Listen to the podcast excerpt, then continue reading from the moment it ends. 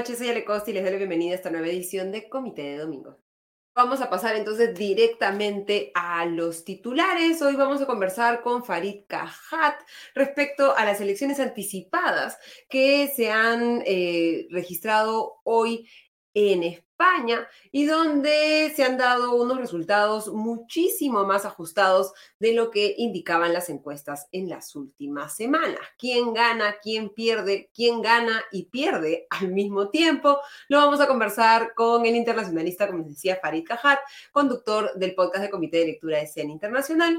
Y luego vamos a contar con la presencia del politólogo Aaron Quiñón, con quien vamos a conversar respecto a los resultados de la última encuesta de Latino Barómetro y también de un interesantísimo artículo que ha escrito junto con Alberto Vergara para eh, la revista Foreign Affairs, comparando un poco o mostrando cuál podría ser el camino de el el deterioro de la democracia en el Perú si seguimos en los pasos actuales, que son pasos muy similares a los que se han seguido en Guatemala.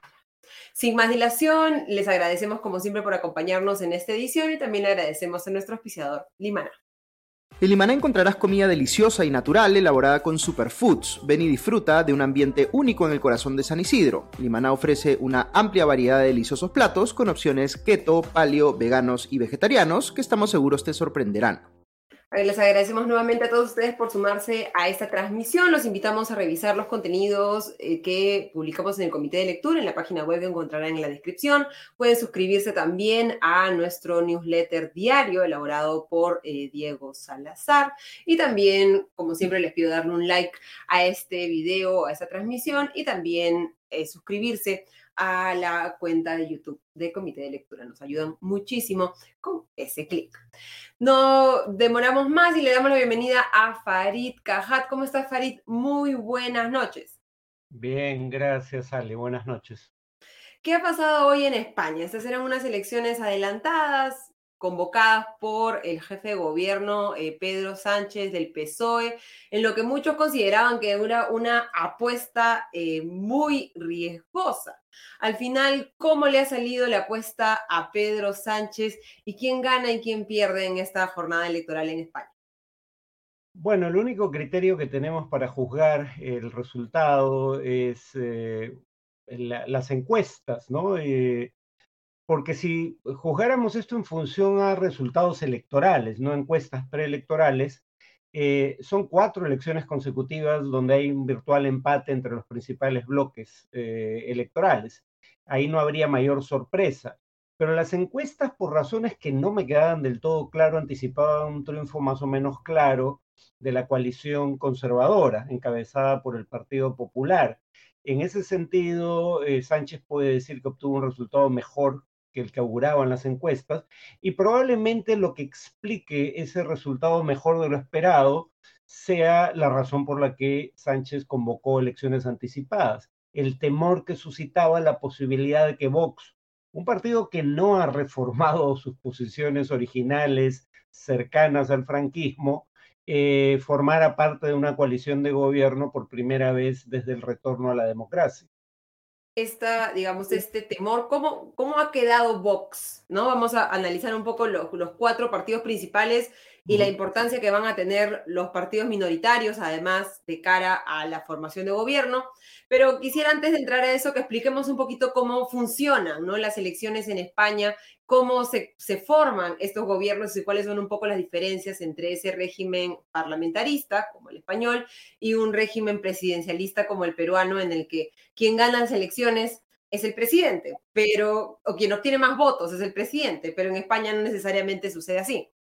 Sí, bueno, lo primero que habría que decir es que el sistema electoral ha tendido a favorecer a los sectores de derecha por una razón muy simple. Cuando uno ve la diferencia de votos entre el PSOE y el PP es de unos 300 mil votos, no es muy grande, pero la diferencia de escaños es de 14.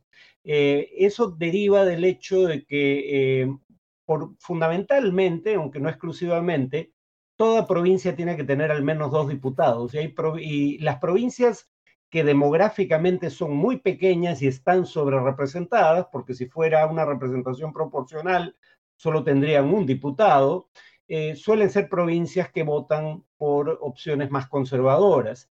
Lo mismo en el Senado, aunque en el, el Senado tiene un papel bastante menor. Esto es un, lo que algunos llaman un, eh, digamos, eh, un, un, sistema bicameral, pero, pero mm, ¿cuál es el término que se Asimétrico.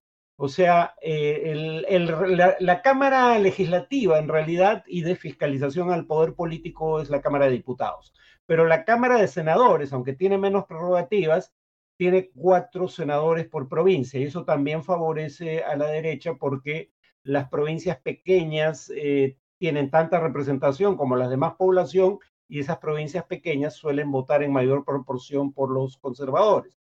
Luego, como es habitual en un sistema parlamentario, eh, aunque no, no en todos por igual, hay una figura ceremonial, el presidente o el eh, rey en el caso de España, que consulta con los voceros de los partidos elegidos para formar parte del Congreso y trata de ver qué candidato podría tener la posibilidad de formar una coalición de gobierno. Lo más probable es que se lo pida al candidato del partido con más votos, es decir, a Núñez Feijó, pero me queda claro que Núñez Feijó, salvo que le permitan formar un gobierno en minoría, cosa que creo que no va a ocurrir, no va a poder formar gobierno. Yo diría que la gran incógnita es si el PSOE logra formar gobierno en minoría o en su defecto, menos probable. Yo creo que este escenario que acabo de indicar es el más probable.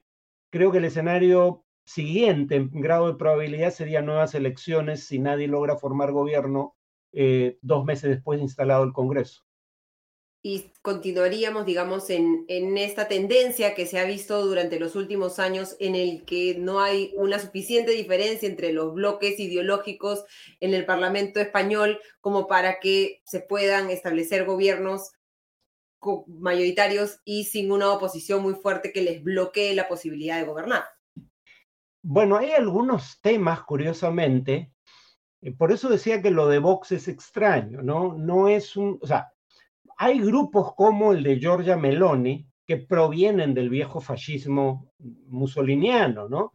Pero que ahora se consideran partidos postfascistas y que han cambiado algunos elementos fundamentales de su agenda, por ejemplo, el respaldo a autoritarismos como eh, el de Hungría, ¿no? Eh, Vox no va en esa línea. Entonces, la paradoja es que si uno revisa, por ejemplo, violencia de género con esa denominación, aparece en eh, el plan de gobierno del PSOE, de Sumar y del PP. El único de los cuatro grandes partidos y el único partido probablemente que no acepta la denominación violencia de género, porque no acepta el término género, es Vox, que habla de eh, violencia doméstica, como si no hubiera un sesgo muy obvio, claro, como si no hubiera un sesgo muy obvio en la violencia contra las mujeres en particular, ¿no? Como si no fuera más del 90% del total de casos de violencia dentro de la pareja del hombre contra la mujer, o sea, no ven el patrón. Pero el término género le suscita una reticencia que no le suscita ni siquiera el Partido Popular, que también es un partido, digamos, escorado a la derecha. Eso pasa con una serie de temas, la Unión Europea, el cambio climático, son temas en donde los otros tres grandes partidos se pueden poner de acuerdo y Vox es el partido que suele disentir. Un partido del que necesita o de cuyo éxito necesitaba el PP de Alberto Núñez Feijó para poder tener esta tranquilidad de poder armar eh, gobierno con una mayoría de los escaños. Pero si regresamos un poco a, los resultados de, de, las elecciones, vemos que en el caso del PP eh, se dio este crecimiento en el número de, escaños, ¿no? 47 escaños adicionales frente a ciento, eh, con un total de 136, el PSOE con 122 escaños aumentando dos, algunos pensaban que ni siquiera eso iba a poder hacer, Vox perdiendo 19 escaños para tener un total de 33 y Sumar, que es el aliado del PSOE a la izquierda, con un avance de 31 escaños, eh, eh, porque es una coalición, un total de 31 escaños, porque es una coalición nueva de muchas fuerzas de izquierda, ¿no? Eh, ¿Qué nos dice un poco este resultado? Hablábamos de Vox, de su inflexibilidad para cambiar algunas cosas o ponerse un poco tal vez podríamos decir en el siglo XXI, en materia de, análisis de, la sociedad y de propuestas de políticas públicas.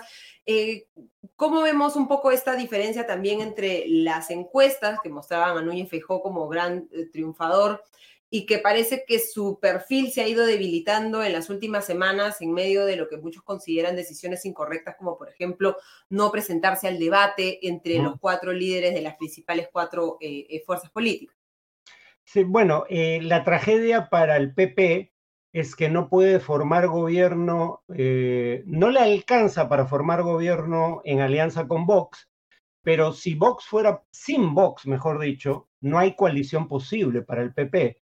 Eh, porque, digamos, lo, por un lado, obviamente, Sumar no va a preferir una alianza con el PP que con el PSOE. Donde tienen más eh, coincidencias ideológicas, digamos, ¿no? Claro.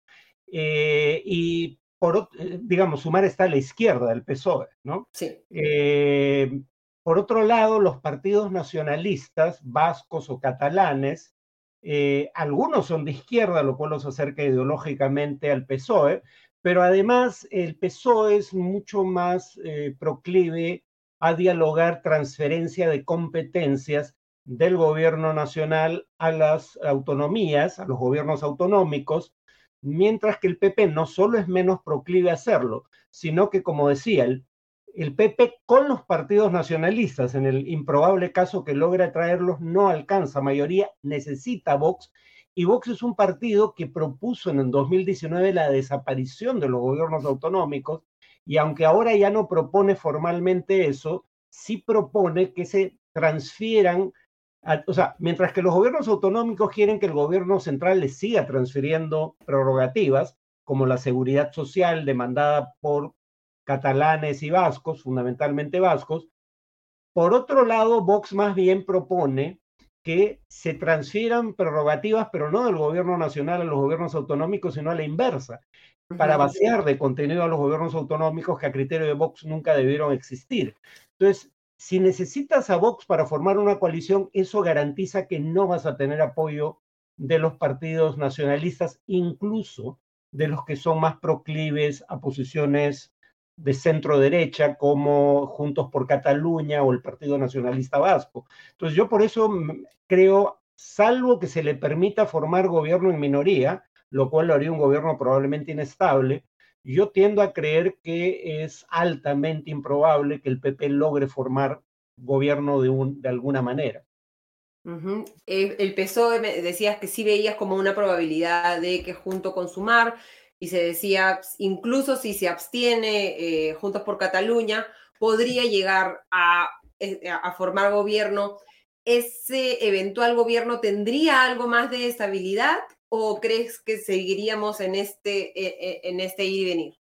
Bueno, el gobierno actual es muy parecido a esa posibilidad que acabas de esbozar, en ese. Y ese gobierno, digamos, adelantó las elecciones solo por unos meses, uno, y dos, no las adelantó porque eh, hubiera una mayoría en su contra en el Parlamento, sino simplemente porque perdió las elecciones provinciales y, eh, o regionales y municipales, ¿no?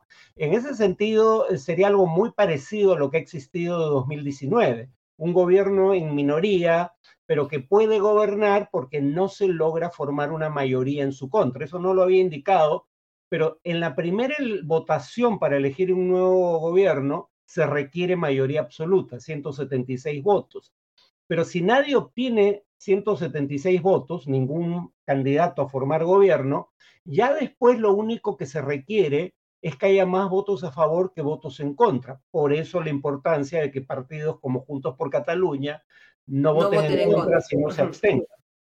Así que bueno, vamos, no termina la historia de las elecciones españolas con los resultados de ahora. Vamos a ver esos idas y venidas y negociaciones seguramente entre las fuerzas políticas en España para ver cómo se forma ese gobierno y cómo se ve ese gobierno y cuáles son las cosas que se plantean y qué tan estable llega a generarse o a establecerse en el tiempo. Te agradecemos muchísimo, Farid, como siempre, por tu explicación clarísima y muy informada sobre lo que está sucediendo en el mundo. Será el tema del podcast de mañana, además. Los invitamos a todos entonces, se pueden eh, eh, suscribir al podcast de Farid en, la, eh, en, el, en el link que encontrarán en la descripción. Muchísimas gracias Farid, que tengas excelente noche. Dale, buenas noches. De España pasamos a Guatemala, a Perú y en general a la región. Vamos a conversar con Aarón Quiñón, politólogo y miembro del grupo de investigación sobre Estado y Sociedad en la Pontificia Universidad Católica del Perú, respecto a los resultados de esta encuesta Latinobarómetro, que muestran que lamentablemente en el Perú la satisfacción por, por, la democracia, los partidos políticos y la disposición que existe en el Perú para aceptar un gobierno eh, militar si es que las circunstancias lo ameritan, es bastante eh, más preocupante que en otros países de la región y un poco este camino hacia lo que se eh, denomina una, un autoritarismo de coalición en el que está el Perú, que se describe de una manera bastante interesante en el artículo que escriben Alberto Vergara y nuestro invitado de hoy, Aarón Quiñón, en la revista Foreign Affairs Latinoamérica. ¿Cómo estás, Aarón? Muy buenas noches y bienvenido a Comité de Domingo. Hola, Alex, ¿cómo estás? Mucho gusto estar aquí contigo conversando sobre los problemas de la región. Sí, empecemos por el artículo que han publicado en la edición julio-septiembre de 2023 de Foreign Affairs, en el que lo que hacen es un pequeño resumen, muy interesante resumen de esta em, eh, eh, distorsión o em, debilitamiento de la democracia en Guatemala y se hace un paralelo con el camino en el que está el Perú, tomando en cuenta que Guatemala nos lleva, entre comillas, ventaja, por decirlo de alguna manera, temporal de unos cinco años. ¿no? Cuéntanos un poco cuál es ese futuro que nos podría marcar Guatemala si es que el Perú no cambia eh, de rumbo en términos de eh, la, eh, el debilitamiento de sus instituciones democráticas. Sí, bueno, el artículo lo entregamos hace ya un par de meses con, con Alberto Vergara. Y en realidad empezamos a, a ver muchos paralelos con, con, Perú al momento no solamente de escribirlo, sino que hace algunos meses que empezamos a entrevistar a varios especialistas, periodistas eh, exiliados, hay que decirlo, eh, y, y, varios fenómenos que nos hacían bastante eco con Perú. Eh, y empezamos a revisar ¿Qué está pasando en Guatemala? Porque justamente el 25 de junio iban a realizar las elecciones y encontramos que en realidad las elecciones que se iban a realizar este 25 de junio no eran democráticas. Y, vale decirlo con, categoría porque hemos escuchado algunas eh, dudas sobre la elección que acaba de ocurrir. Y hay tres elementos que nos permitían decir estas elecciones no van a ser democráticas. La primera, que es la eliminación arbitraria de candidatos que estaban compitiendo justamente en, en, elección. Y eran unas, eliminación eh, por ahí con leguleyadas muy eh, de pasada y, sobre todo lo que nos llamaba la atención en que era eliminación a candidatos que tenían realmente chances de ser una oposición al régimen guatemalteco. Estaba Tel Maldana, que es una candidata de izquierda, Roberto Arzú, que, catalogamos a un candidato de derecha populista, y a un candidato eh, Carlos, que justamente estaba despegando en las encuestas y que eh, tenía un lápiz como para hacernos recordar eh, la elección a, Perú, ¿no? Y que en realidad em, un segundo punto que nos lleva a decir que estas no fueron elecciones democráticas es la relación con la oposición, justamente, ¿no? Habían en ese momento varios periodistas exiliados, la relación con la sociedad civil es realmente trunca y em, justamente al presidente del diario El Periódico había sido encarcelado, ¿no? el, director Zamora.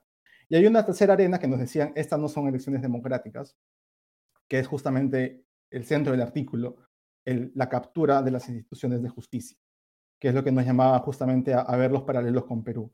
Porque no es eh, casualidad que en, Guatemala hay una, eh, lo que ellos mismos han llamado el pacto de corruptos, que es una suerte de coalición de actores que no concentran el poder, sino que más bien se ponen de acuerdo en cómo capturar un sistema de justicia que le sea justamente afín. El Ministerio Público, eh, la Corte de Constitucionalidad, que para nosotros sería el Tribunal Constitucional, eh, el Tribunal del Sistema Electoral en Guatemala, que confabulaban justamente para que no se eh, construya un ánimo de Estado de Derecho.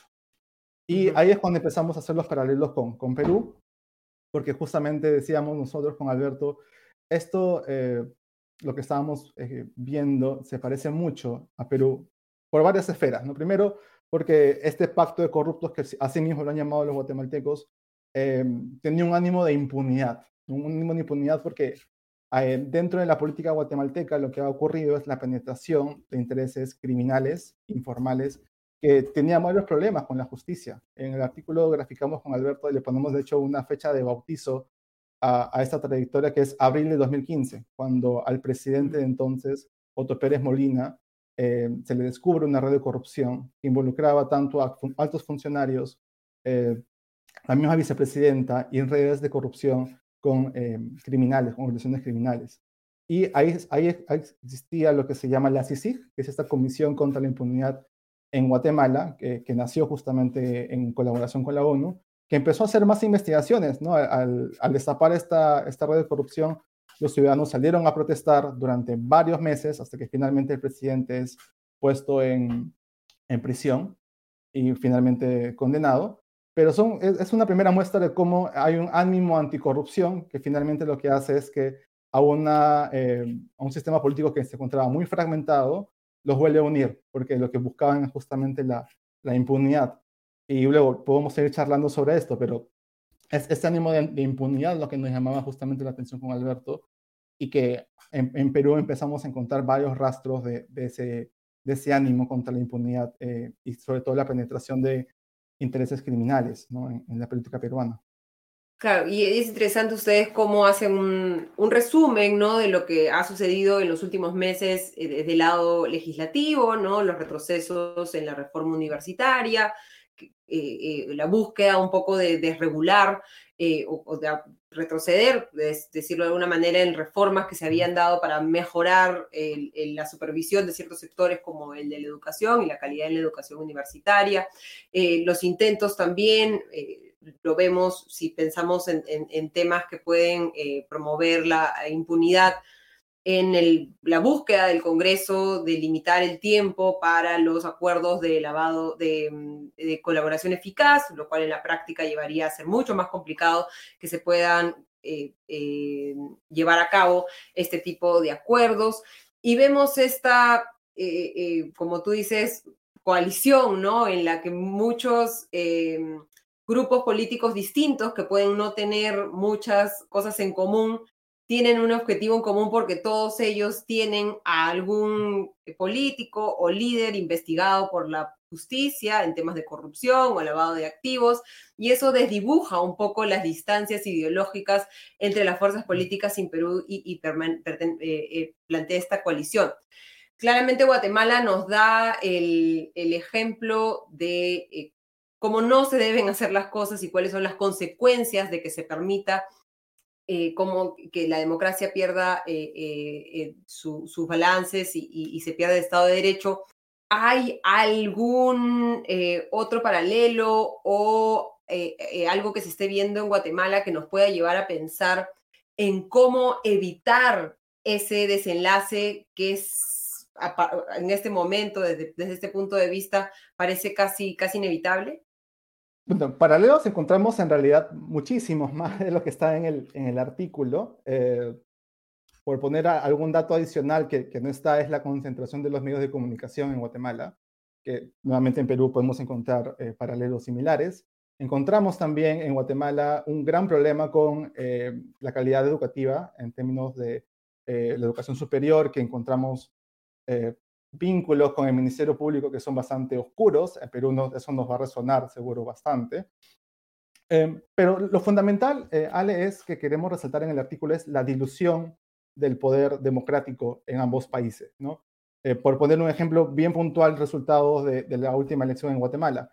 Hay 17 bancadas electas, en las que solamente tres bancadas superan 20 congresistas de, de un Congreso total de 160 miembros. En Perú eh, todavía no hemos llegado a tal nivel. Claro, son 160 miembros y solamente tres bancadas eh, superan el 20 congresistas. Eh, son 17 bancadas en total. Y Perú probablemente, si seguimos el número de, organizaciones políticas que están registradas y si sumamos a aquellas que probablemente en una eventual elección se sumen, podemos tener un resultado similar. Y justamente eso es lo que nos interesaba, ¿no? La fragmentación del poder permite que estos intereses particulares, en muchos casos vinculados con el narcotráfico en Guatemala, eh, encontramos varios postulantes a congresistas que eh, habían sido declarados eh, antidemocráticos y que varios partidos, inclusive la, misma embajada de Estados Unidos, le llamaban que tenían una ideología narco, así de tajante eran muchos de, estos, de estas calificaciones. Entonces, y en Perú eso no, nos resuena mucho, ¿no? Tenemos muchas actividades criminales, sobre todo a nivel subnacional, vale decirlo, y que eh, de manera eventual han logrado tener alguna representación en el Congreso. Em, y eso nos da justamente a un segundo punto que es estos, em, estas democracias que mueren sin dictador o este autoritarismo sin dictador que le hemos llamado a Guatemala, suele ser también un espacio frágil en la medida de que pueden ocurrir eh, sorpresas como lo que pasó también la última elección en, en, Guatemala, ¿no? El movimiento Semilla eh, tuvo la oportunidad, a partir justamente de esta fragmentación, de poder lograr algún resultado que le permita competir en esta segunda vuelta, eh, no sin tener los mismos problemas que puede tener Perú, ¿no? Por ejemplo, si eventualmente Arevalo llega al poder, va a encontrarse justamente a este Congreso bastante fragmentado, eh, la gobernabilidad no está asegurada, pues tiene que negociar con múltiples bancadas y también va a tener que va a tener que enfrentarse contra una opinión pública que probablemente no esté de acuerdo con todo lo que proponga ideológicamente, ¿no? Que eso también nuevamente nos resuena a Perú. ¿Qué, espacios podemos encontrar para superar esto? Realmente en el artículo sugerimos eh, para Perú al menos eh, dos grandes alertas, ¿no? que, en Guatemala lamentablemente eh, nos lleva un espacio de cinco o siete años si es que todo sigue como esperamos que no ocurra. Pero en Perú al menos levantamos algunas banderas que, probablemente nos puede ayudar a cuestionar el régimen que se está formando en Perú, que todavía no decimos que, son, que es un régimen autoritario. Em, probablemente el destino, si es que todo sigue igual, podría seguir así, pero levantamos esas dos alertas. La primera es dejarnos de sacudir por, eh, mejor dicho, dejarnos de esa desconfianza que existe en los sectores democráticos. ¿no? Ahora vamos a pasar seguro a revisar los datos del latinobarómetro, pero en Perú existen un grupo que se considera demócrata y que más allá de las diferencias ideológicas debería juntarse en una coalición amplia que justamente les pueda hacer frente a este intento autoritario que, podemos ver en Perú. ¿no? Eh, es decir, más allá de la fragmentación política, tenemos veintitantos partidos inscritos en el Perú, debería ser posible construir una plataforma ciudadana, eh, democrática, que alberga centro, derechas, izquierdas, que crean en la democracia, para poder competir justamente y que puedan hacer frente en una eventual elección a cualquier eh, intento autoritario o eliminar, eliminación arbitraria en, la competencia política. ¿No? Eso, e, ese, creo que ese ánimo de desconfianza frente al otro, a pesar de que compartas convicciones democráticas, debería ser superado. Y un segundo punto es, que con Alberto comenzamos mucho de esto, en el rol que tienen las élites políticas y económicas frente a, una deriva autoritaria. En Guatemala, la CACIF, que es el principal gremio económico en el país, ha sido en muchos casos eh, indiferente, en muchos casos ha jugado también a favor de la deriva autoritaria del país y recientemente ha tenido al menos un amago o algún tipo de muestra de que no le gustaría que esta situación eh, autoritaria continúe, eh, porque nuevamente el pacto de corruptos ha llegado a un nivel tal de querer eliminar a Arevalo en una segunda vuelta con todas las medidas legales posibles. Y creo que eso debería resonarnos mucho en las élites eh, peruanas, eh, económicas, políticas, em, porque al igual que en Guatemala, en Perú, eh, existe un miedo al comunismo, que es un discurso que es muy repetido en Guatemala, y en Perú, nuevamente también, ¿no? muchas de las formas de bloquear reformas democráticas, reformas contra la impunidad han sido catalogadas como comunistas, terroristas y un vocabulario similar. Entonces, también le damos nosotros a las élites con el artículo a decirles si quieres seguir viviendo en democracia, no debes dejarte convencer por un miedo al comunismo que realmente no existe, ¿no?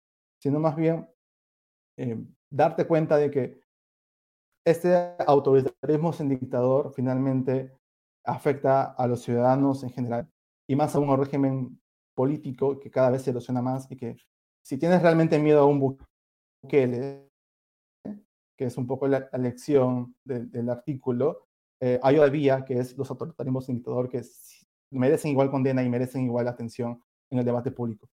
Y, es interesante ese planteamiento, digamos, de un bloque democrático más allá de ideologías, pero creo que durante los últimos años también se han reducido esas probabilidades de formar coaliciones en un contexto en el que esta polarización ha llevado a que, como lo dicen ustedes en, en el artículo recordando el gobierno de Castillo, ¿no? que eh, durante ese gobierno la izquierda peruana, y cito textualmente el artículo, demostró que podía ser un actor antifujimorista pero no uno democrático. Si la corrupción y la arbitrariedad venían de uno de los suyos, la perdonaba, con lo cual perdió legitimidad para actuar contra un gobierno que en última instancia es la degradación del de Castillo, que nos referimos al, de Dina Boluarte. ¿no? ¿Cómo, cómo podrían eh, eh, las fuerzas políticas eh, que creen en la democracia y pese a los errores cometidos durante los últimos años, evolucionar hacia este, este bloque ¿no? democrático en contra de los extremismos, tanto de izquierda como de derecha? Bueno, es, es una situación compleja eh, de, formar estas coaliciones, aunque ya vemos algunos atisbos, algunos puntos de encuentro que eh, lamentablemente han tenido que, ocurrir fallecidos dentro de protestas para poder realmente llamar la atención como ciudadanos eh, sobre lo que no debería ocurrir en una democracia. ¿no? En el artículo también decimos que en Perú ya ocurren cosas que son inaceptables en una democracia, ¿no? empezando por, por los derechos humanos. Eh, ninguna persona debería eh, morir en su intento de reclamar un derecho político, que la, la, protesta. Y creo que eso ha sido un principal punto de, convergencia en, en, en, varias de las, de las encuestas, en las marchas que han habido hace, hace pocos días, Em, y para empezar, creo que eso debería ser un mínimo común para cualquier persona que cree en la democracia, ¿no? Cualquier persona que está de acuerdo en vivir en un régimen político eh, debería finalmente reconocer que hay voces que no van a pensar como tú, que van a estar probablemente, en desacuerdo con tu posición política y que, vamos, eh, hay un ánimo eh, de protección de derechos fundamentales que en una democracia deberían velarse. Y eso Pero que, al parecer están en discusión ahora, ¿no? O sea, si vemos, digamos, cómo ha habido la, cobertura de, las marchas durante eh, diciembre y enero, ¿no? Eh, en el que vimos eh, terruqueo, que es algo que también ustedes mencionan en, en el artículo, ¿no?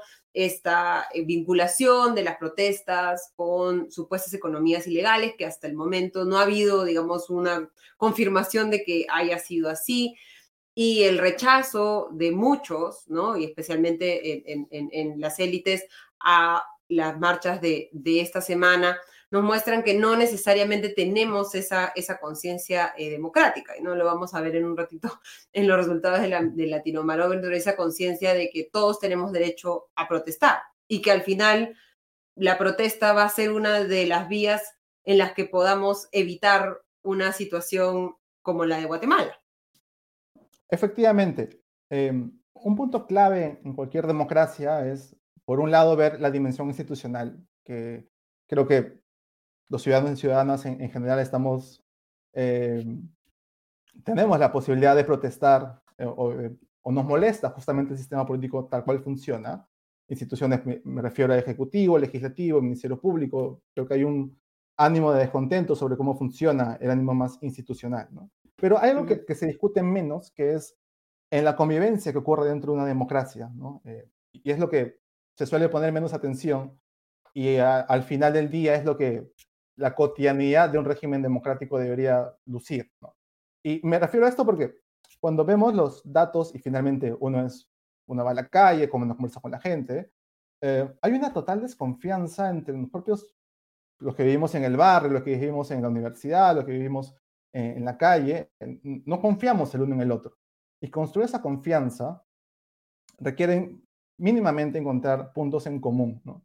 Y un primer punto en común que, que se ha podido encontrar es em, la defensa de, los derechos humanos. ¿no? Eh, creo que ese ánimo finalmente de protección de que nadie debería em, morir protestando y finalmente también eh, en que todos tenemos una condición de igualdad frente a la ley, eh, podría ser un punto de partida para construir justamente coaliciones em, más amplias, ¿no? Porque nuevamente en, Guatemala, para retomar un poco el, artículo, la distinción no es tanto ideológica, creo que tú ya lo mencionabas, ¿no? Ahí es más bien una distinción entre quienes están a favor del Estado de Derecho quienes están a favor de denunciar y estar en contra de la igualdad, y quienes están finalmente eh, buscando que los ciudadanos no nos enfrentemos entre nosotros mismos. ¿no? Y eso deberían ser puntos mínimos comunes en la convivencia democrática, más allá de lo que pueda ocurrir eh, dentro del Congreso, de lo que pueda ocurrir dentro del legislativo, del ejecutivo, del Ministerio Público.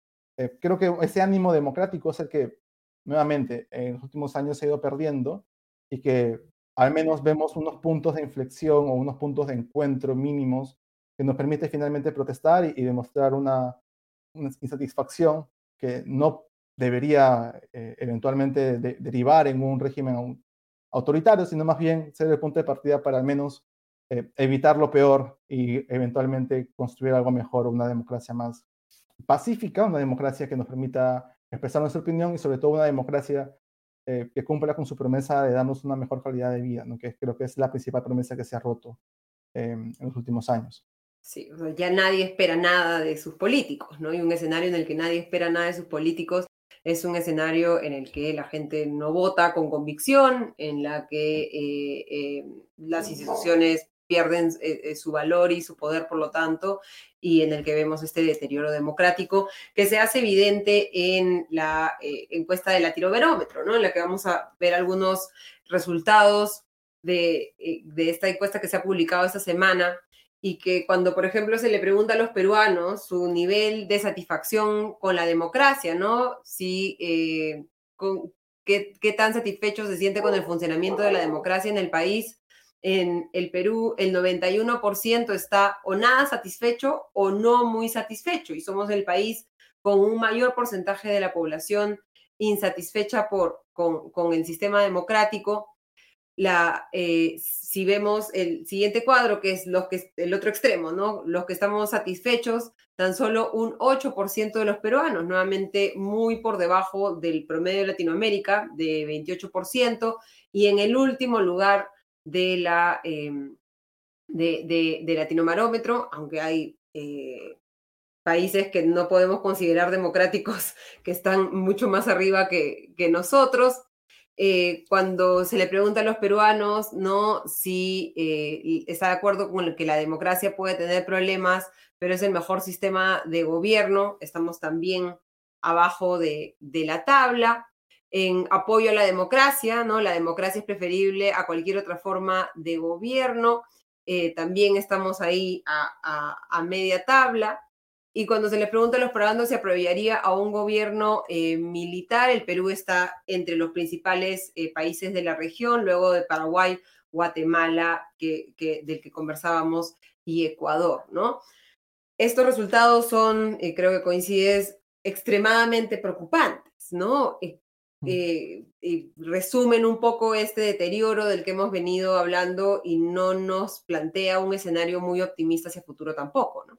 Sí, el, bueno, quizás valdría la pena hacer una, un comentario breve sobre qué es el sí. Eh, para situar un poco qué nos están mostrando estos datos. ¿no? Son, encuestas que se realizan, eh, que se han realizado este año y que se realizan desde el año 1995, a preguntarle directamente a los ciudadanos y ciudadanas una serie de preguntas vinculadas a su régimen político. ¿no?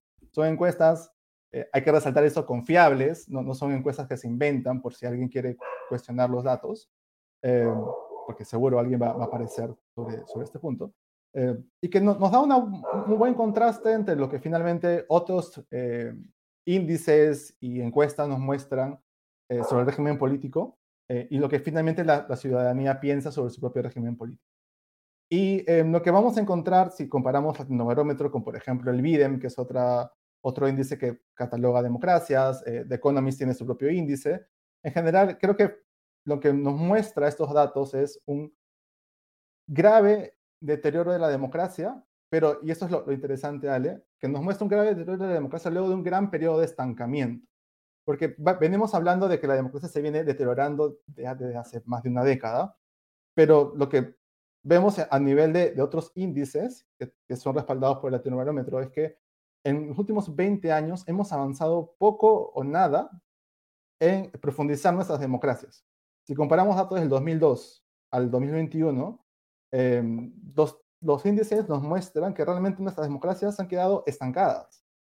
eh, las promesas justamente que la democracia te, da de una mejor calidad de vida, de una mejor participación política, de una mejor em, ascenso social, en fin, lo que escuchamos en el debate político continuamente para capturar nuestros votos, no se han hecho realidad. Y eso es lo que realmente muestran eh, datos como el cuando le preguntan a los ciudadanos y ciudadanas qué tan satisfechos se sientes con esta democracia. ¿no? Eh, detrás podemos encontrar múltiples preguntas, como qué tanto la, democracia resuelve tus problemas cotidianos, qué tanto la democracia eh, te asegura que en la calle no te puedan robar, qué tanto la democracia te asegura de que tengas una mejor calidad de vida o un mejor empleo. ¿no? Por eso es que también, creo que ya lo comentabas, hay regímenes que no son democráticos, o que para muchos no serían democráticos, que lideran esas encuestas como si fueran democráticos, ¿no? Entonces, creo que es interesante comparar lo que nos dice el etnobarómetro con lo que nuevamente los académicos pueden responder en otras encuestas como la del BIREM, ¿no? que te dan justamente otros resultados y que cuando los contrastas puedes tener un mejor entendimiento de cómo es que las promesas de la democracia han sido o poco cumplidas, frustradas y en algunos casos eh, se han ido retrocediendo, ¿no? Em, eso podemos comentar por ahora, no sé si podemos pasar a otra, a otra Sí, la, la, siguiente era sobre si los partidos políticos funcionan bien, ¿no? Ahí también tenemos el, el, el terrible mérito de estar en último lugar de toda la región, ¿no? Eh, que tan solo un 9% está de acuerdo con que los partidos políticos funcionan bien y en desacuerdo está el 90% de los peruanos. 9 de cada 10 peruanos considera que los partidos políticos no funcionan bien. Tú hablabas de este estancamiento, ¿no? En la mejora o el desarrollo de la democracia, reformas que se han debido estar implementando durante la última década que por estar en esta especie de lavadora constante de crisis políticas, no terminamos de estar en un periodo en el que podemos tener alguna visión de largo plazo. Este año se plantearon en el medio de las protestas y en medio de las exigencias de adelanto de elecciones. Desde el Congreso se justificó que no se podían adelantar elecciones porque se tenían que hacer reformas políticas que están en algún folder en algún despacho, en algún escritorio en el Congreso, pero claramente no en debate ni en el Congreso ni, en la arena pública.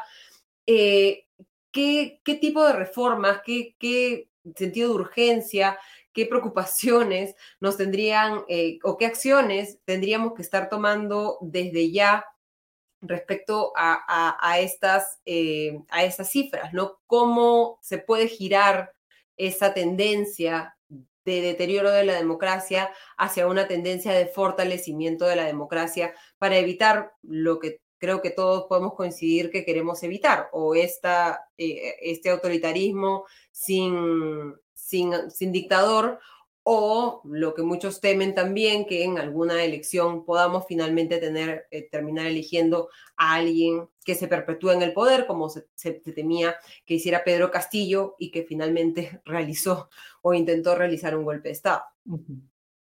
Em, creo que e-, esa pregunta es que, es nueva en el Latinobarómetro, es la primera vez que se pregunta cómo funcionan los partidos. Grafica muy bien este vaciamiento democrático, al menos en Perú, lo hemos conversado ya para, para Guatemala, pero en general esa desconfianza hacia la política es un tema que debe llamarnos muchísimo la atención, porque también si revisamos otra parte de los datos, quienes más cuestionan a la democracia son los jóvenes.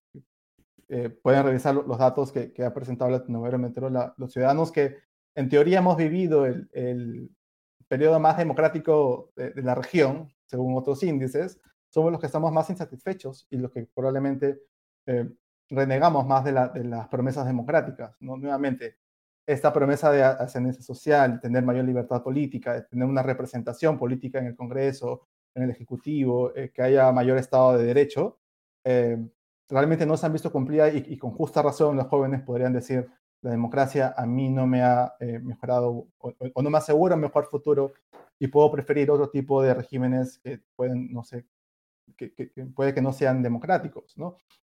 También los menos educados son aquellos que constantemente han, han, respondido, y más, más en, esta, en, esta encuesta última de Latinobarómetro, que están descontentos. ¿no? Nuevamente volvemos a la, a la, pregunta de qué nos promete la democracia y finalmente qué es lo que ocurre en la práctica con los regímenes democráticos.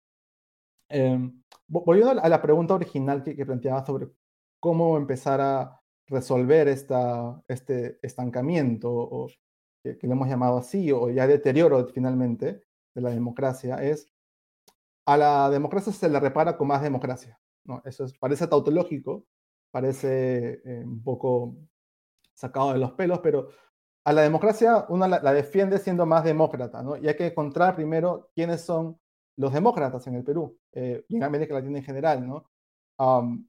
en Perú creo que el dato es cerca del 50% todavía confía en la democracia, o sea, tenemos todavía un, la, mitad de los ciudadanos que preferirían vivir en democracia y que creerían o están buscando la forma de cómo eh, buscar una representación local en sus barrios, en sus distritos, también buscar una mejor representación en el Congreso, buscar que eh, quien llegue finalmente al Ejecutivo cumpla con eh, alguna propuesta o una plataforma de gobierno.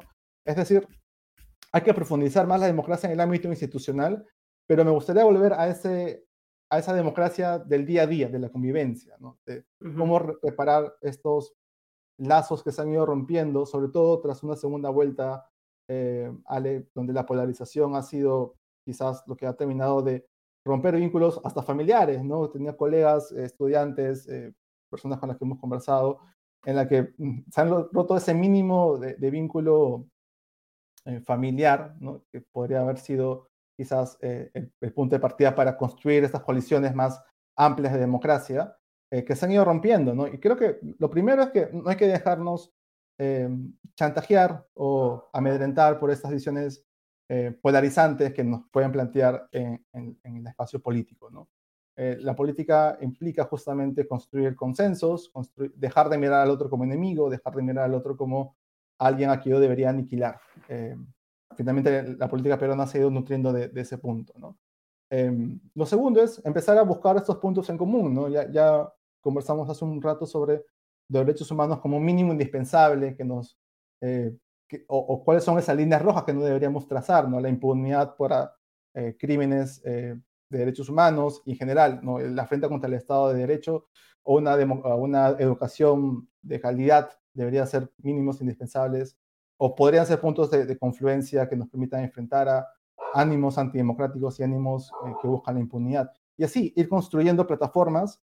Claro, lo difícil va a ser justamente encontrar esos espacios, pero deberíamos hacer el esfuerzo eh, de construir esos lazos de confianza, porque nuevamente, en Perú todavía existen 50% de demócratas que pueden defender su democracia, pero nuevamente también hay un gran porcentaje que está insatisfecho y hay que convencerles de que la democracia es la mejor vía para poder cumplir justamente esos anhelos y deseos y, y una mejor calidad de vida, porque y con esto terminamos, eh, ese punto es los autoritarismos probablemente te pueden prometer una solución rápida y eficaz en el corto tiempo. ¿no? Como pero en el largo plazo, ¿no? Eh, por ejemplo, Bukele, pero podemos poner otros, otros más. ¿no? Eh, la democracia no te promete de por sí una un mejor desarrollo económico, la democracia no te permite a ti una ciencia social por sí mismo. Hay muchas cosas que se quiere atribuir a la democracia que de por sí mismo no te lo va a cumplir. Lo que sí te puede permitir la, democracia es la capacidad de renegar, de molestarte y expresar tu, disconformidad contra lo que está ocurriendo de manera libre y sin que puedas tener un, un Y, esa libertad de tener de asociación, de conversar con tus pares, de tener una ideología diferente, es lo que sí te permite la democracia. Y eventualmente eso te va a llevar a un desarrollo económico o una mejora, una mejora social, porque también está documentado que las dictaduras o los autoritarismos no tienen mejor desempeño económico que las democracias. No necesariamente te llevan una movilidad social, ¿no? Eh, y más bien, los autoritarismos cuando ya empiezan a consolidarse son difíciles de salir de ese, de ese régimen autoritario. Entonces, creo que haciendo pedagogía ciudadana, cívica, de que esa insatisfacción se resuelve con más democracia, es un punto que deberíamos empezar a, construir más y convencer más a los ciudadanos y ciudadanas. Y esa pedagogía es la que tratamos de hacer desde el Comité de Domingo. Antes de, despedirnos, Aarón, solo quería eh, responder esta pregunta que nos hace Edwin Borda. Me perdí la parte en la que se mencionan las cantidades de las muestras. ¿Podrías mencionar cuál es la cantidad de público encuestado en Perú? Yo había revisado un poco el, el informe, no sé si tienes información más exacta, pero en el último informe se menciona que son 19.205 entrevistas cara a cara con muestras nacionales representativas de la población de cada uno de los 10 países representados y que tiene un margen de error de 3%. Es decir, es un, no tenemos la cifra exacta de Perú, pero que sí es una muestra nacional representativa y por lo tanto tiene relevancia muestral. Sí, eh, bueno, todavía no han liberado las bases de datos de Latinoamérica, hay que decirlo también. Seguro lo publican ahora en estos días, pero son eh, muestras que eh, estadísticamente corresponden a, un muestreo estadístico que sea representativo, que tiene un margen de error dentro de, lo confiable, es un 3%. Otras encuestas tienen 10, 15%, esta tiene 3% que, que asegura justamente una confiabilidad del dato y que, em, si no recuerdo mal, dentro de la región inclusive eh, se aseguran de que, por ejemplo, no sean 5.000 o 4.000 encuestados solamente en Lima, ¿no? sino que hay una proporcionalidad en el territorio, de que em, sea representativo a nivel nacional y no solamente, por ejemplo, de Lima metropolitana o de Lima región, sino que se encargan justamente los encuestadores de garantizar esa representatividad a nivel nacional. Y por eso es que estos datos nos preocupan tanto porque no hay, no, hay, no, hay cómo, no hay cómo escapar de ellos, lamentablemente. Te agradecemos mucho, Aarón, por habernos acompañado esta noche y seguramente vamos a conversar mucho más en los próximos meses sobre lo que esperamos sea no un mayor deterioro de nuestro sistema democrático, sino como vemos cómo, cómo empezamos a recuperarlo. Muchísimas gracias. Gracias a ti, Ale, un gusto ha sido eh, Aarón Quiñón, politólogo y miembro del Grupo de Investigación sobre Estado y Sociedad en la Pontificia Universidad Católica del Perú. El artículo que ha publicado con Alberto Vergara lo pueden encontrar, lo compartimos en nuestro eh, newsletter del día viernes. Pueden encontrar ahí la referencia. Eh, ahora vamos a pasar al comité del comité para conversar con Diego Salazar y Augusto Tausen sobre lo que ha sucedido hasta el momento en los dominicales y también los temas de la semana. ¿Cómo están, Diego? Augusto, muy buenas noches. Hola, Ale, ¿cómo estás? Hola, Augusto, Ale, ¿cómo están?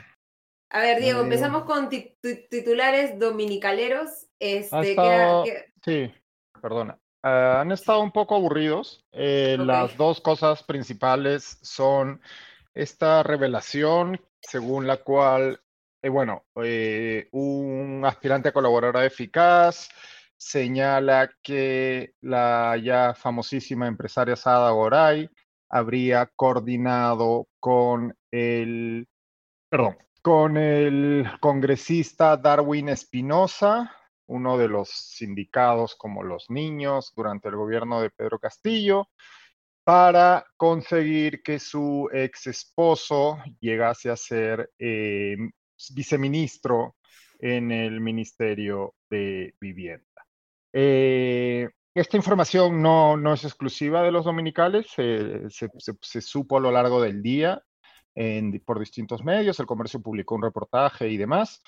Y eh, frecuencia, eh, Punto Final de Latina entrevistó a, a Espinosa y este, por supuesto, lo niega y de hecho niega conocer incluso a, Sada Goray, ¿no? Pero se entiende y a Pedro Castillo seguro también va, a Seguramente. Pero se entiende, eh, bueno, se entiende que la fiscalía está investigando el caso, ¿no? Porque es, de ahí de donde procede la información, es el testimonio de un aspirante a colaborador eficaz. Y el otro tema hay nada más una tingencia que hay que recordar, que el ex esposo de Sada Goray sí llegó a ser miembro del directorio de SEDAPAL, ¿no? No llegó a viceministro, pero sí llegó a ser miembro del directorio de SEDAPAL, que es una entidad adscrita al Ministerio de Vivienda, Construcción y Saneamiento. Exacto. Eh, y el otro tema relevante tampoco fue exclusivo de los eh, dominicales, es, tiene que ver con la denuncia de la ya ex eh, representante de salud, ex ministra Rosa Gutiérrez, quien señala que la presidenta Dina Boluarte y no solo ella, sino también eh, distintos miembros del Ejecutivo intentaron forzarle la mano para que eh, echara para atrás la, el despido de este, de este eh, gerente, eh, cuyo nombre se me escapa ahora mismo, perdón. Iván, ay, espérate, lo tenía aquí anotado. Pereira, me parece. Iván Pereira, exacto, quien es, bueno, es sospechoso de corrupción y que fue retirado de, de, una gerencia en salud. La, la, la ex ministra Rosa Gutiérrez, como recordarán, fue forzada a renunciar cuando estaba siendo cuestionada por el Congreso hace ya unos meses.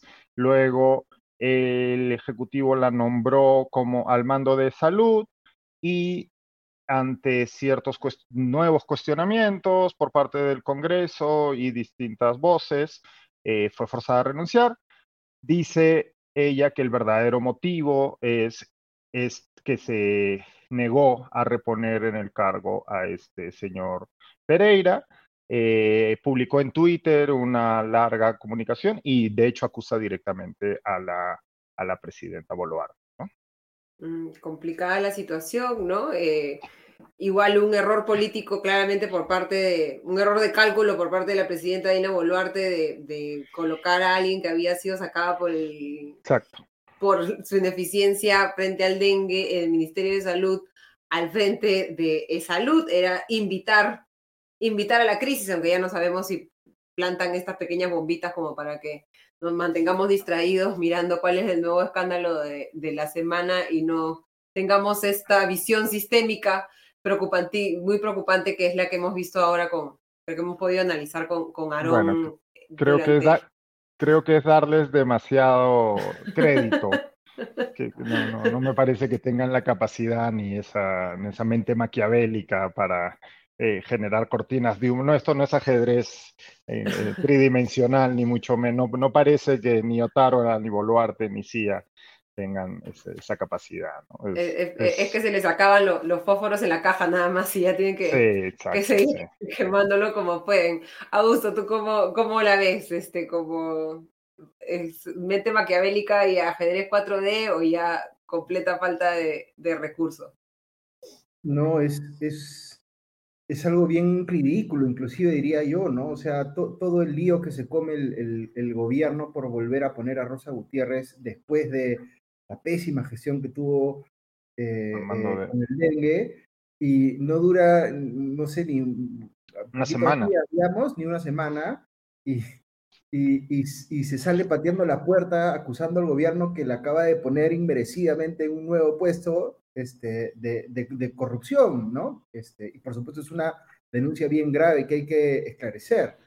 Este, eh, pero pero es, es una cosa pues que parece, en fin, difícil de creer por lo, por lo ridículo, ¿no? y que nos recuerda un poco esas cartas de renuncia del gobierno de Pedro Castillo, ¿no? En el que todos los que salían renunciando salían con su carta en la que, revelaban una, unas cosas este, terribles sobre, sobre el gobierno. Va, va en línea perdóname, va en línea también con algo que conversamos el martes con Noelia Chávez, con Augusto, ¿no? Noelia decía que era, que ella veía que este gobierno, como tú decías, ¿no? Se le acaban los fósforos de la cajita, ¿no? Y pues volver a poner a Rosa Gutiérrez cuando había sido forzada a renunciar porque había sido interpelada por el Congreso y era este, mayoritariamente este, juzgada como una por haber tenido una pésima gestión y claro, encima ahora pues se le pone en este cargo y sale pateando la puerta y acusando directamente a la presidenta, ya ni siquiera, ¿no? O sea, y de hecho dice, que tiene, dice que tiene los mensajes, etcétera, ¿no? De intentar de que reponga en el cargo a una persona acusada de corrupción. Pues sí, esto quiere decir que, digamos que la banca ya se le queda cortísima al, al Ejecutivo, ¿no? No tienen de dónde, la, ya, están mandando al aguatero a la, a la cancha. Sí, exacto, ya no tienen de dónde sacar este, ya no llegan a, la lista de 22 jugadores, ¿no? El recoge bolas, anda, entra. No, y hay un tema adicional que es que, el, si mal no recuerdo, el ministro de Trabajo salió a poner el pecho por ese nombramiento, ¿no? totalmente. yo soy totalmente. el que ha recomendado, ¿no? Entonces, también queda bien golpeado él en su posición después de haberla salido a defender, digamos, de forma así tan este, poco cuidadosa, ¿no? Y, es curioso, porque yo, una cosa, todos los que hemos trabajado en diarios y en periodismo en el Perú, una cosa que siempre decíamos con, con cierta sorna, y era que en el Perú nunca faltaban ministeriables, ¿no? O sea, no importa cuán impopular fuese un gobierno, cuán signado por la corrupción estuviese, siempre iba a haber gente dispuesta a encargar su bandita ministerial y, su fajín y, tomar juramento en Palacio de Gobierno. Su foto, su foto. Pero parece que ya, ya estamos en otros tiempos, ¿no? Parece que ya ni siquiera hay, ya ni siquiera hay gente que quiera asumir este, cargos en ese, como gerente o presidente de salud. Sí, complicado. Hemos revisado muy someramente con, con Aarón, eh, no, no, hemos entrado en detalle, pero sí, digamos, en esta, esta visión eh, más panorámica del Estado Democrático del Perú, las marchas de, de, esta semana, ¿no? Se temía, y desde el mismo gobierno, creo que mostrando, creo, sí, algo de estrategia, aunque no sabemos todavía si, si buena o mala, o tal vez creo mala, eh, inflando un poco las marchas antes de que sucedieran para que se generara esta narrativa final de que las marchas no habían sido lo que se esperaba que fueran, ¿no? Y que por lo tanto habían sido, como se ha planteado en muchos medios de comunicación, o un fracaso. No hemos visto nuevas manifestaciones esta semana, se están convocando manifestaciones que todavía no sabemos qué tan masivas van a ser para los días de, fiestas patrias. Eh, un poco tomando lo que comentaron con, Noelia el, el, martes y lo que han visto en la semana, Augusto, no sé si podemos hacer hasta el momento un balance de lo que ha significado la la denominada toma, toma de Lima esta semana o, esta, no sé si podemos decir ya reanudación de, las protestas.